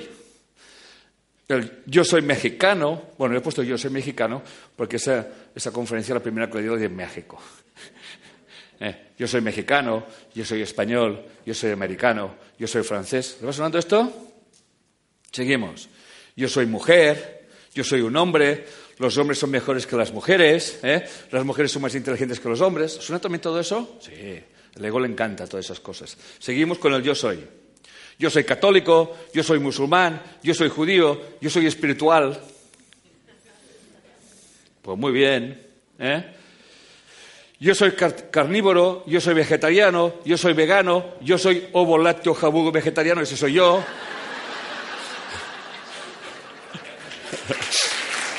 Mira. A mí la OMS puede decir lo que quiera, ¿eh? Pero a mí que no me quiten el, el jamón. Mira, yo ya no comer otra cosa, pero jamón no me lo quiten, coño.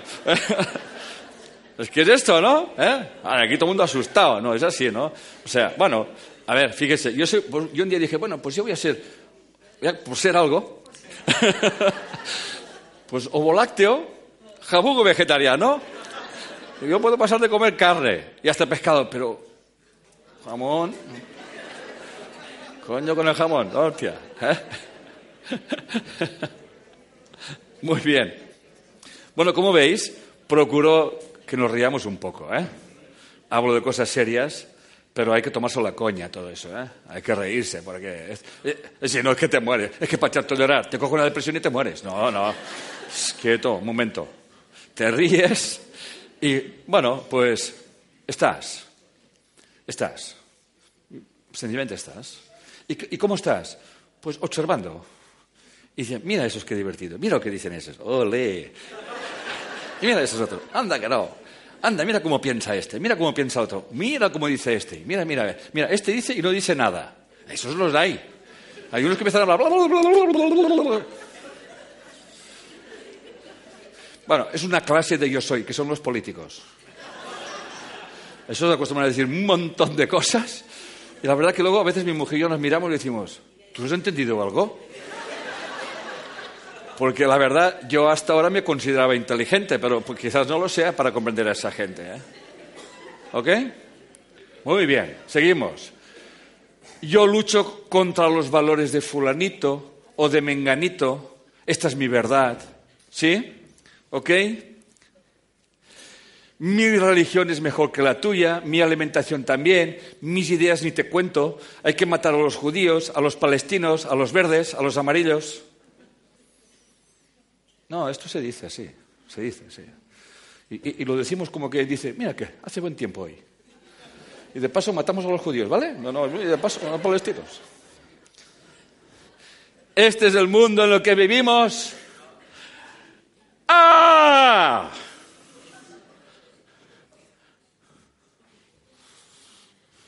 Un curso de milagros dice, hijo mío, el día que te des cuenta de que el que está loco es el mundo y no Dios, aquel día has empezado a iluminarte.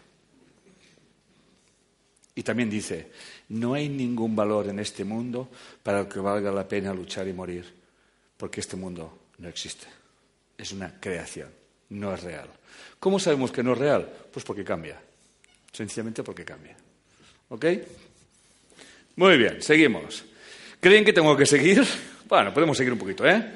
El yo soy vive en la ilusión, el yo, soy vive en la realidad, el yo soy se expresa en una infinidad de yo sois, el yo soy vive en la dualidad, es el observador número dos que propongo observar. El observador afecta al observado según su estado de conciencia, aunque no sea consciente de ello. ¿Ok?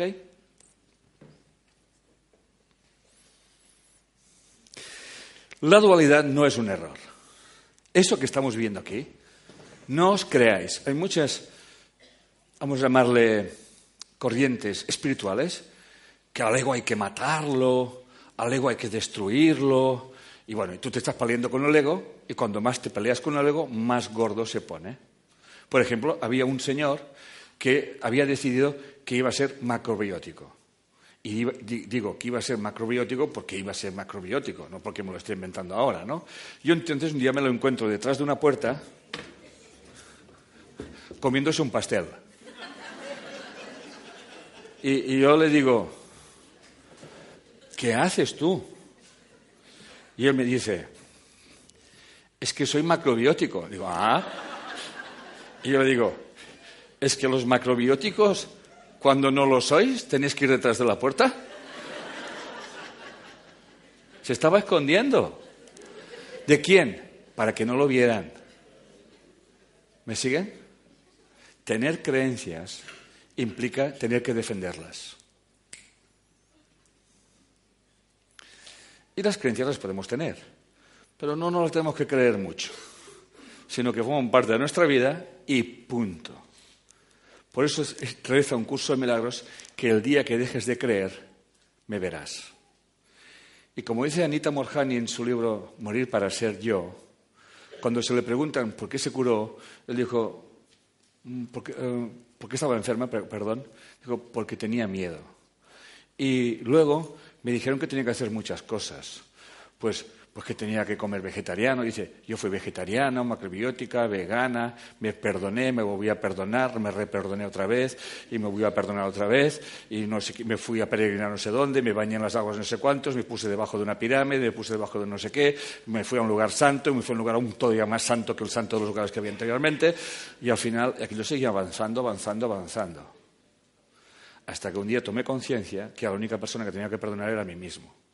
Y explica muy bien cuál es la psicología de una persona con cáncer, que es me preocupaba por todos, de gustar a todos, cada día me levantaba qué tenía que hacer para que los demás, que, a ver qué opinaban, no dejaban de opinar de mí, me van siguiendo, o sea, personas desconectadas de sí mismas. Y al final comprendí que lo único que tenía que hacer es vivir mi vida y a quien le gustase bien y a quien no le gustase también. Tan simple como esto. Pero lo que nos impide, dice ella, lo dice un curso de milagros y lo decimos nosotros y lo dice Anita Morjani, es lo siguiente.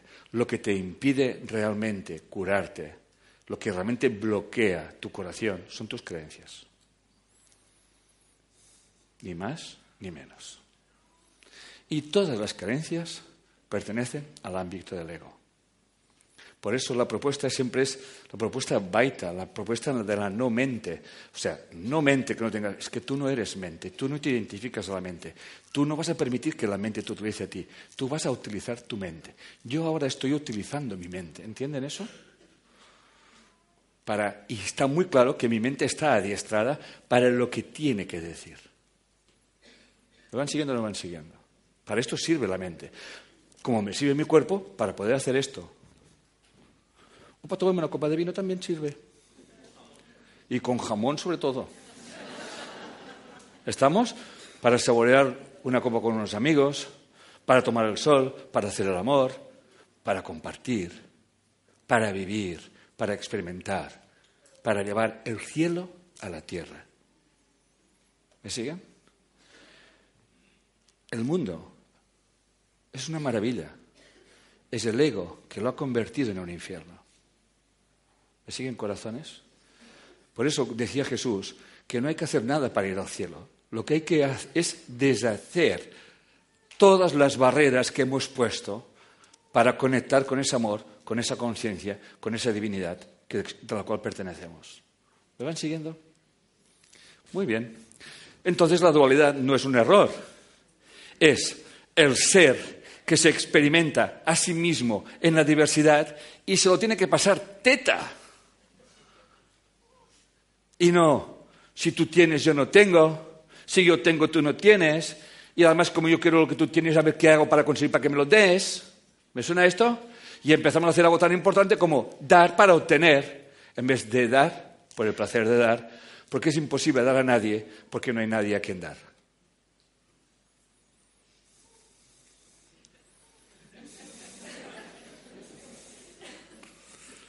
Es así de simple. Desde la dualidad no se entiende esto. Si tú tienes, yo no tengo.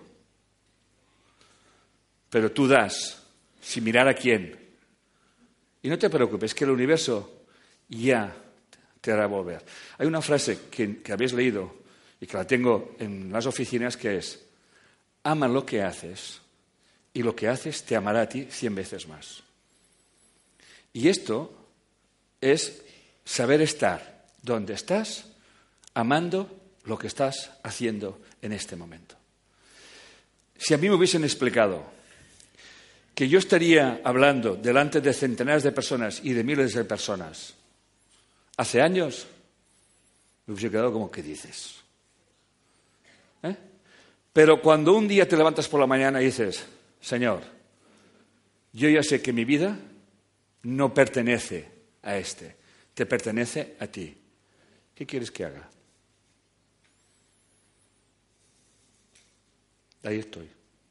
Me preguntaba alguien, ¿por qué haces eso, Enrique? Bueno, la pregunta está mal hecha. En todo caso sería, ¿para qué haces eso? Pero no tengo ni putería.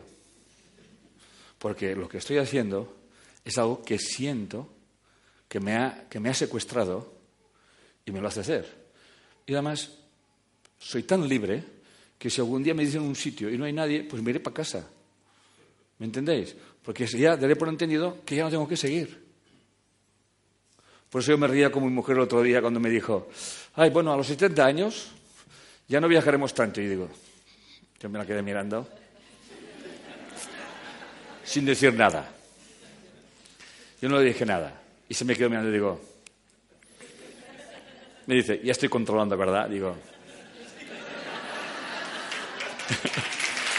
ya estás controlando.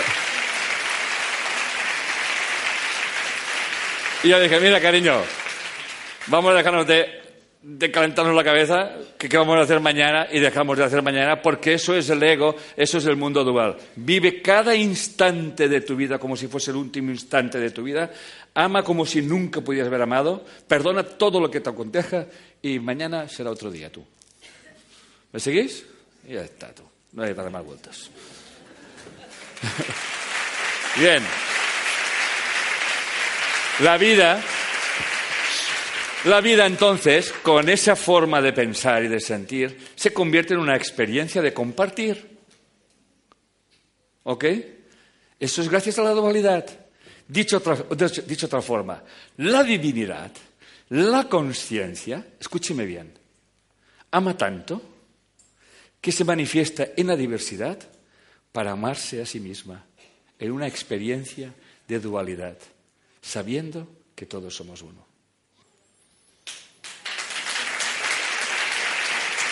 Es así. Por eso, corazones, no tienen que ir a ningún lugar santo para santificarse.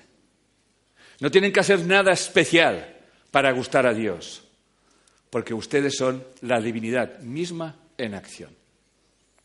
¿Queda claro? ¿Lo puedo decir más claro? Ya está más alto también si me subo encima de la silla. ¿Ok? Cuando todo lo que me sucede en mi vida dejo de luchar contra aquello porque me gusta, porque me disgusta, por lo que sea, ¿me siguen? Cuando dejo de perseguir objetivos y dejo que esa conciencia se manifieste en mi vida, experimentando lo que tenga que experimentar, porque así mi alma, mi espíritu ha decidido experimentárselo, ¿me seguís? No voy a pedir a la vida, por favor, que, pase aquello, por favor, que ocurra lo otro, porque eso solamente lo puede preguntar alguien que crea en la separación, alguien que cree en la dualidad. Vivir. Porque gracias a Dios, gracias a la conciencia, aquí estamos de paso. Y eso tiene una fecha de caducidad y menos mal. Porque si no estaríamos aquí enganchados toda la vida, hombre. Nos saldríamos de nuestro sueño. Muy bien. Tal como estoy explicando eso. El camino al despertar implica, se realiza, tal como estoy explicando, a través de la no dualidad de la conciencia. Dicho de otra manera, estoy viviendo en ese mundo dual, estoy eh, experimentando la dualidad, puedo experimentar una polaridad, puedo experimentar la otra polaridad, pero no voy a decir que esta es mejor de la otra, porque por fin he comprendido que yo siempre estoy viviendo conmigo mismo a través del otro. ¿Me siguen? No hace falta que vayan a buscar un maestro espiritual. Están casados con él.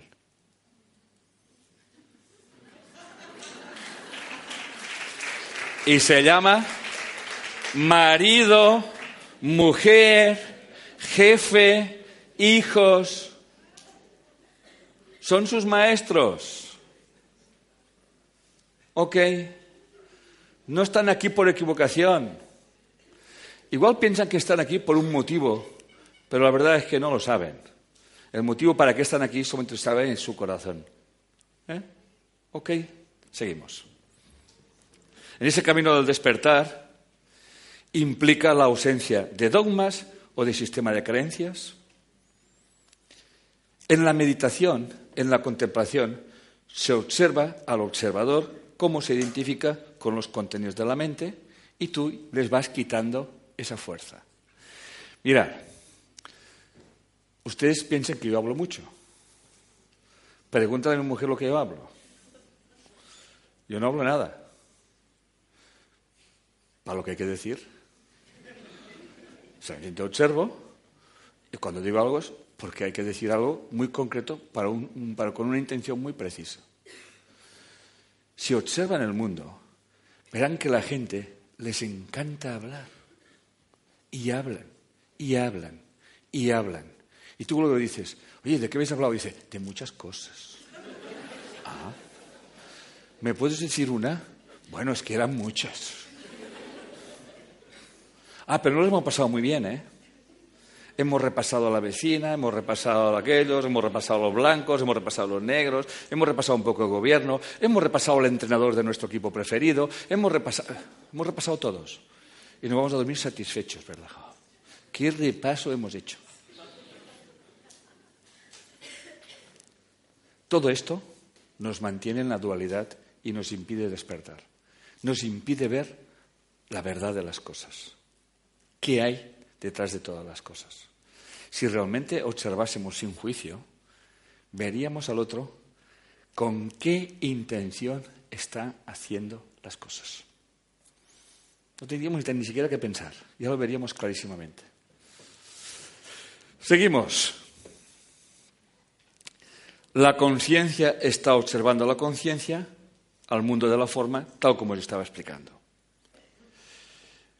Y eso es una pregunta típica. ¿Qué ha contestado? El tú, bueno, en la dualidad, yo, tú. Por eso estoy escribiendo un libro que se dice Yo soy tú, que es, deviene de todo eso. Y eso está sacado de mi libro. Y el tú pregunta, ¿por qué esto es así? Y el yo contesta, porque vivo en el mundo dual. No dice, porque vivimos en el mundo dual porque vivo en el mundo dual. El yo, para el yo no hay tú. O sea, el yo sabe que esa pregunta, la respuesta está en él mismo. Porque vivo en el mundo dual. No puedo saber algo, no puedo vivir algo si no lo vivo desde la otra polaridad. Este es el gran juego de la conciencia, jugar a no ser para vivir la suprema experiencia del ser. No se trata de llegar a ningún sitio. Nuestro viaje es un viaje sin distancias. Se trata de expresar aquello que somos a través de nuestras creaciones que llevamos vida o destino. Es una experiencia de nosotros en nosotros, una experiencia de unidad en un mar de unidades que lo conforman todo. Y el maestro Rumi, Rumi, Blana, los de los monjes de Coña, que no es Coña, es de Turquía, dice, cuando digo la palabra tú, digo cientos de universos. Esta es la síntesis de lo que estoy explicando esta tarde. Bien, y es una frase mía que colgué en Internet que la gente no acaba de entender. Pero después de esa conferencia que estoy dando, espero que la entiendan. El ojo, el ojo que todo lo ve, lo que ve, lo ve a través de tus ojos.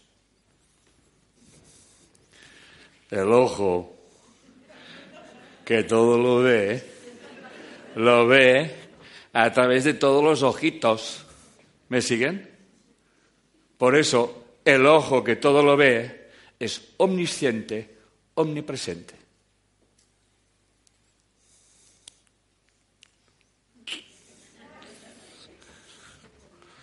Nada, para pensar, solamente para pensar.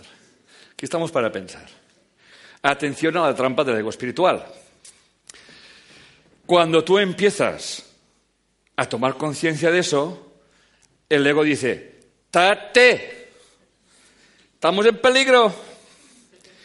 Se ve que este observador de aquí empieza a hacer cosas raras. Tenemos que engañarle. ¿Y cómo lo vamos a engañar? Con el famoso ego espiritual, que de entrada es que yo soy espiritual como si las margaritas no lo fueran. ¿Eh? Pero ya empezamos a identificarnos. Yo soy espiritual. Pero atención, no basta con decir yo soy espiritual. Ahora vienen los mandamientos para ser espiritual.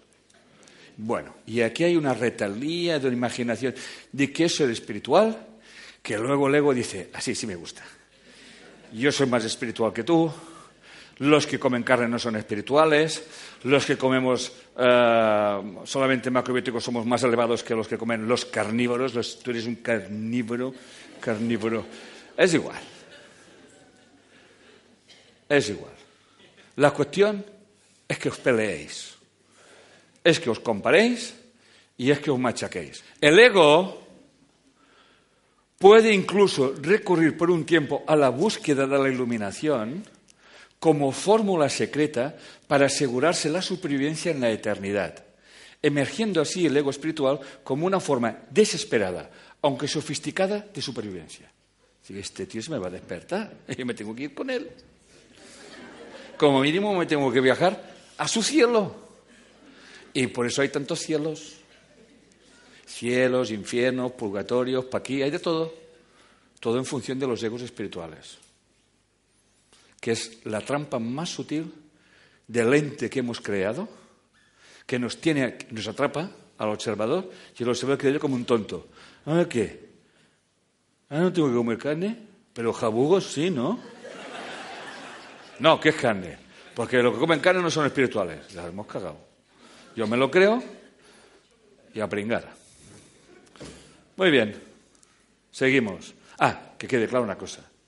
Para la conciencia, que nadie se ofenda, que, si tú quieres creer que comer carne no sé qué, no comerla no sé cuántos, y lo que demás no sé qué, y tal de cual, como que le da igual. ¿Entendéis? Estamos jugando al juego de comer o no comer. Porque realmente lo que tenemos que sanar en nuestras vidas son nuestras relaciones especiales. La relación especial que tenemos con nosotros mismos y la cantidad de relaciones especiales que tenemos con un montón de cosas. Con nuestro cuerpo, con nuestra nacionalidad, con nuestro sexo, con la comida. ¿Me van siguiendo? ¿Eh? Toda esa parafernalia es la que el ego nos tiene atrapados en un mar de dolor y en un mar de sufrimientos. ¿Me siguen? Quiero que sepan una cosa. Son divinos, no se lo creen, están esclavizados por ustedes mismos. A reflexionar todos.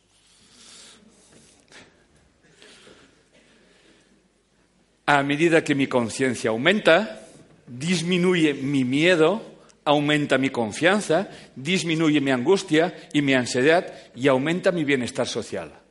Estoy entrando en un estado de paz interior que me permite trascender los opuestos, aceptar la experiencia y con eso permitirme tomar conciencia de qué lección tengo que aprender. ¿Me van siguiendo? Para poder ir despertando. Que yo lo llamaré pruebas, es igual, eso no importa. Pero al final, cuando una prueba se repite una y otra vez, es que la vida te envía la misma lección para que cambies la elección que tomaste una vez. ¿Me siguéis? Muy bien. La espiritualidad la auténtica espiritualidad es el desarrollo de la conciencia en ese sentido, la comprensión de qué es la conciencia misma que se está experimentando a sí misma y en sí misma a través de los llamados estados de conciencia y eso, implica una mente con indagación. ¿Qué es una mente con indagación? Es una mente que va por el mundo y va observando el mundo sin juzgarlo y indagando que todo lo que se encuentra en su vida tiene que ver con ella para que así pueda tomar conciencia y trascender lo que tenga que trascender. Y de esa manera ir aumentando su conciencia porque se irá alimentando de la conciencia. ¿Ok? Muy bien, seguimos. No tengo que hacer nada. No existe un yo ego que tenga que hacer algo para conseguir algo. Esta es la trampa del ego, que llegas a desesperarte. También lo he explicado. Hay personas atrapadas en su ira, en su cólera, en su sinrazón, en su compasión, en sus resentimientos que quedan bloqueadas en un nivel de conciencia muy tóxico, el cual les puede llevar a desencadenar, malestares físicos y mentales, tal como les estaba explicando. ¿Saben cuántas personas yo hemos llegado a conocer que antes de perdonar se quieren morir? Así, así. Es increíble. Bien, hay que desidentificarse. Fíjense que ya estoy hablando del proceso de, de pasar a aumentar nuestra conciencia. Hay que desidentificarse. Vive la experiencia de la vida. No puedes morir, solamente puedes trascender. La vida, la conciencia, te guiará en la medida que dejes de creer que eres el hacedor. Todo eso, como pueden ver, es la síntesis, bueno, es el desplegamiento de lo que he explicado al principio, ¿lo bien, no? Digo, y no se preocupen que ya lo iré explicando bien. Te dará la conciencia, la mente, el cerebro y el cuerpo para que experimentes la vida. Si toda esta energía te, sustenta y te da la vida, ¿cuál es el sentido del miedo? Y ahora vendrá una de las preguntas más importantes para mí que hay. ¿Cuál es el mayor miedo? ¿Qué es el miedo es lo que nos impide. ¿Y qué es el miedo? El miedo no tiene ningún sentido. No sirve para nada. En este momento se muestra un video. Esto es lo que estoy explicando toda la tarde. Nuestro mayor miedo es no aceptar que ustedes tienen un poder inmenso porque están, son la conciencia misma y han bajado el interruptor. Conéctense. Sean ustedes. ¿Qué les puede pasar? ¿Que no lleguen? ¿Que no acaben? Esa reflexión viene más para adelante. No se preocupen que todo está previsto. Realmente fracasa aquel que no hace. ¿Ustedes piensan que yo tengo miedo de sus opiniones? ¿Saben las cosas que se llegan a decir de mí? Es divertidísimo. Es increíble. Me ponen cuernos, me pintan de verde, hacen estampitas conmigo. Es fantástico. Es fantástico. Yo soy todo esto y mucho más. Yo soy un ser libre. Y es lo que quiero enseñar a la gente. Que me sientan que soy libre. Voy por el mundo respetando a todo el mundo. Hagan lo que hagan. Y yo me encuentro con gente que a otros les robarían y cuando me ven a mí no lo hacen. Y si lo hacen, bueno, las cosas tienen que cambiar de manos, no pasa absolutamente nada. ¿Eh? Es así de simple. Todo está bien. Es tan importante eso. tal como ha dicho ese chaval. Si yo me libero, la conciencia de los demás también se liberan. ¿Y eso cómo se puede entender si no es a través de la física cuántica? Es tan simple como eso. Muy bien, seguimos. El estado de comprensión es el estado que estoy pretendiendo esa tarde que lleguen ustedes en sus vidas. ¿Por qué el estado de comprensión? Porque cuando yo comprendo, dejo de juzgar. Ya dejo de juzgar a mi madre, a mi padre, por qué hace, por qué me abandonó, por qué hizo aquello, por qué dejó de hacer. ¿Me siguen? Dejo de juzgar, comprendo. Y la comprensión es un catalizador. Es capaz de trascender cualquier cosa y sobre todo trascender cualquier ley física. Hay muchísimas personas que hablo yo con ellas, toman conciencia, entran en ese estado de comprensión, tienen una abreacción, tienen una reacción fisiológica, se ponen enfermos que en realidad se están curando y cuando acaban ese proceso, cuando ya salen del hospital, resulta que el tumor que tenían ya no lo tienen. Esto me pasa muy a menudo. Pero para que a esas personas les ocurra eso, tienen que comprender. Te mueves en un mundo, eres testigo del despliegue de la conciencia en un mar de conciencia. No hay valores que valorar, no hay situaciones que anhelar, no hay momentos que desear, solo existe tu presencia en la presencia. No hay cómo, no hay cuándos, no hay de qué maneras. Sabes que tienes que estar, sabes que tienes que ser un testigo, un observador neutral. Ves la interrelación de todo. ¿Qué puedes hacer? Nada. En esta nada está todo, absolutamente todo. Pues la conciencia se está manifestando en ese teatro. Es el resumen de todo lo que estoy explicando. ¿eh? La comprensión te aleja del enjuiciamiento, de deseos, de preocupaciones, de la compasión, pues esta última puede estar revestida de pena y de preocupación. La compasión no se une al dolor de su hermano, se une a su mente, no se une a su sueño. Esto es muy importante que lo tengamos claro. Es el gran catalizador para el cambio. Entonces, el observador se convierte en el atestiguador. Es la conciencia que se está viendo a sí misma a través de la conciencia. No se identifica ni con el cuerpo, ni con la mente, ni en todo lo que ésta contiene. Son programas condicionados para mantenernos en la ilusión. Esto permite liberarte de la culpa, del victimismo, gracias a una comprensión superior que nos lleva a perdonarnos a nosotros mismos y a los demás. Fíjense, corazones, que ya estoy llegando al final y les estoy recogiendo a la conciencia. ¿Lo van viendo o no lo van viendo?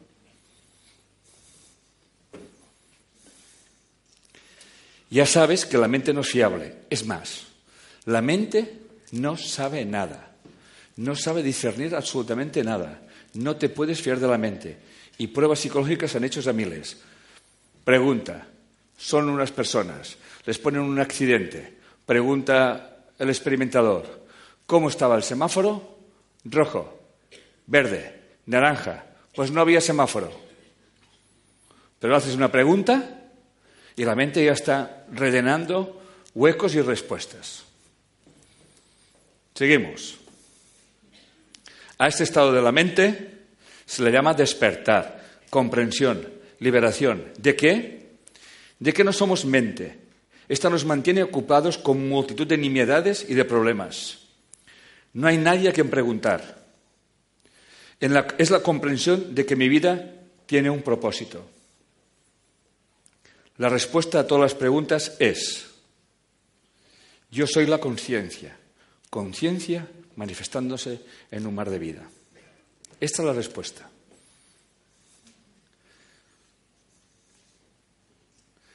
Aterricemos, porfa. Y os voy a aterrizar. Es una recapitulación de todo. El cuerpo no tiene manera de experimentarse a sí mismo.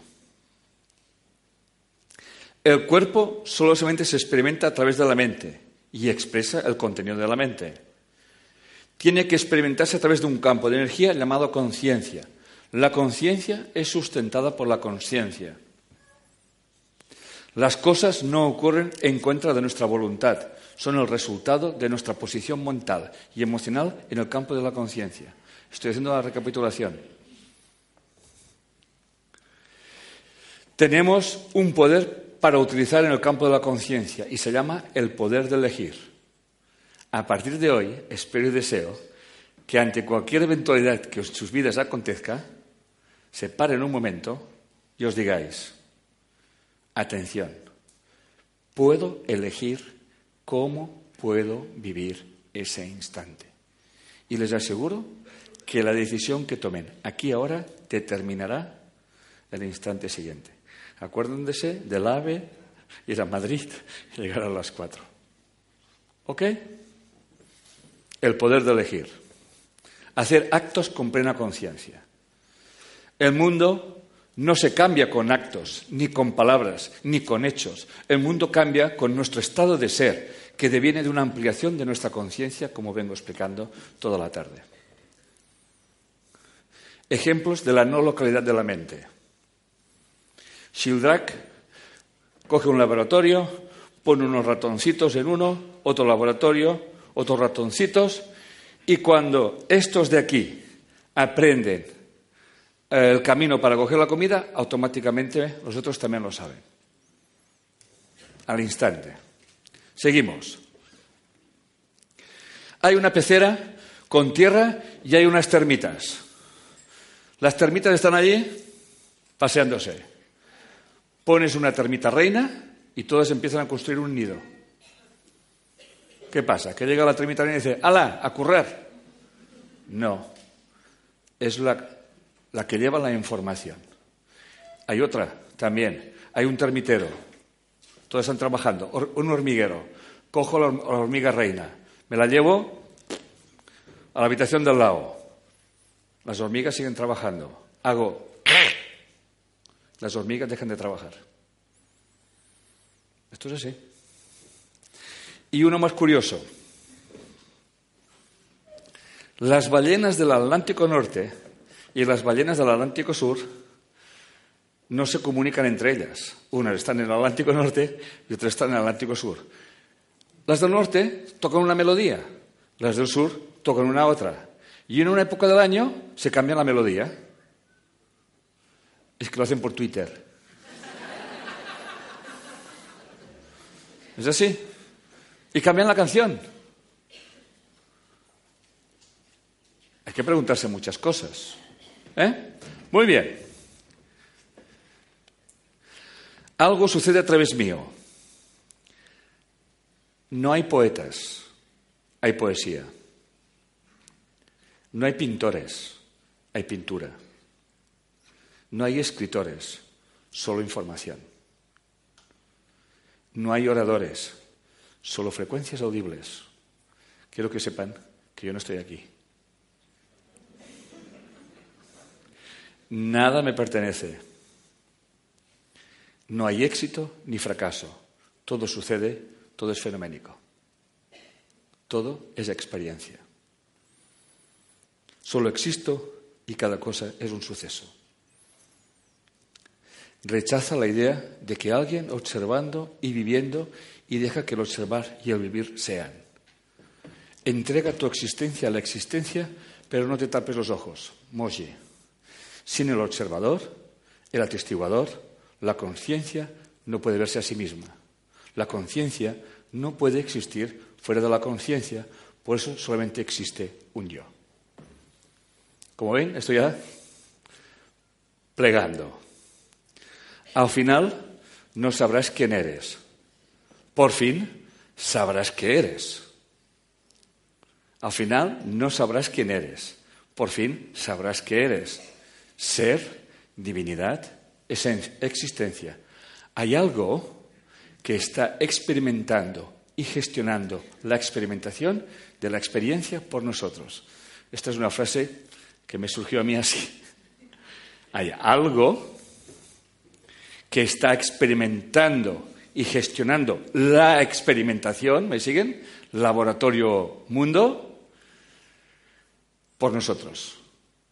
Lo que les quiero decir es que eliminen de su mente la creencia de que ustedes pueden controlar la vida y dejen que la vida se exprese a través de ustedes, que lo harán mucho mejor que el ego. Eso es lo que les estoy diciendo. Claro, el ego le dice, ¿hay alguien más? Pero ahí está. Y esto no es cuestión de fe, esto es cuestión de ponerlo en práctica y lo verán. Dejen de tomar decisiones y verán cómo sabrán qué decisión tienen que tomar. Y van a hacerlo. Y estoy terminando. Conectarse plenamente con la conciencia. Una frase de Lao Tse. Si estás deprimido es que vives en el pasado. Si estás estresado es que vives en el futuro. Si estás en paz es que vives en el presente.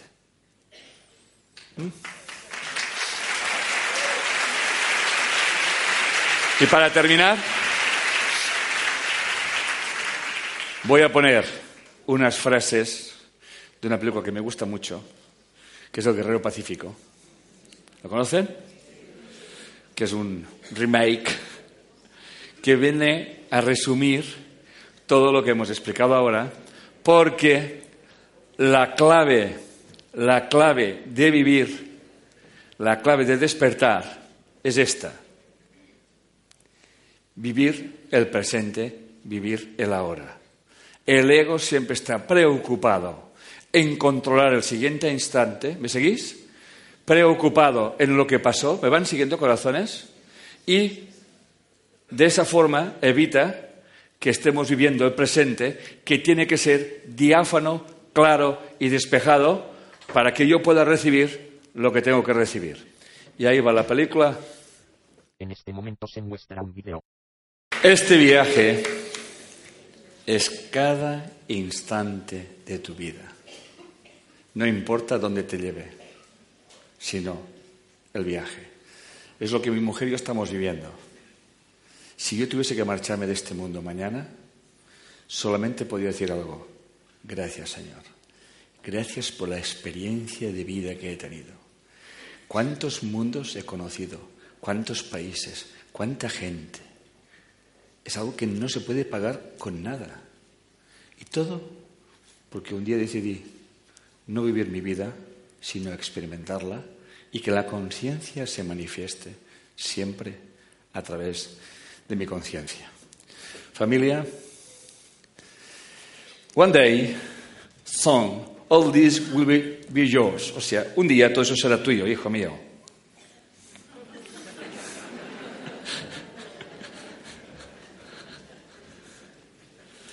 Gracias por existir, gracias por compartir ese momento, gracias por ser mi reflejo. ¿Quién lo agradece? Yo soy tú. Gracias. Gracias. Gracias. Muchas gracias. Muchas gracias. Gracias.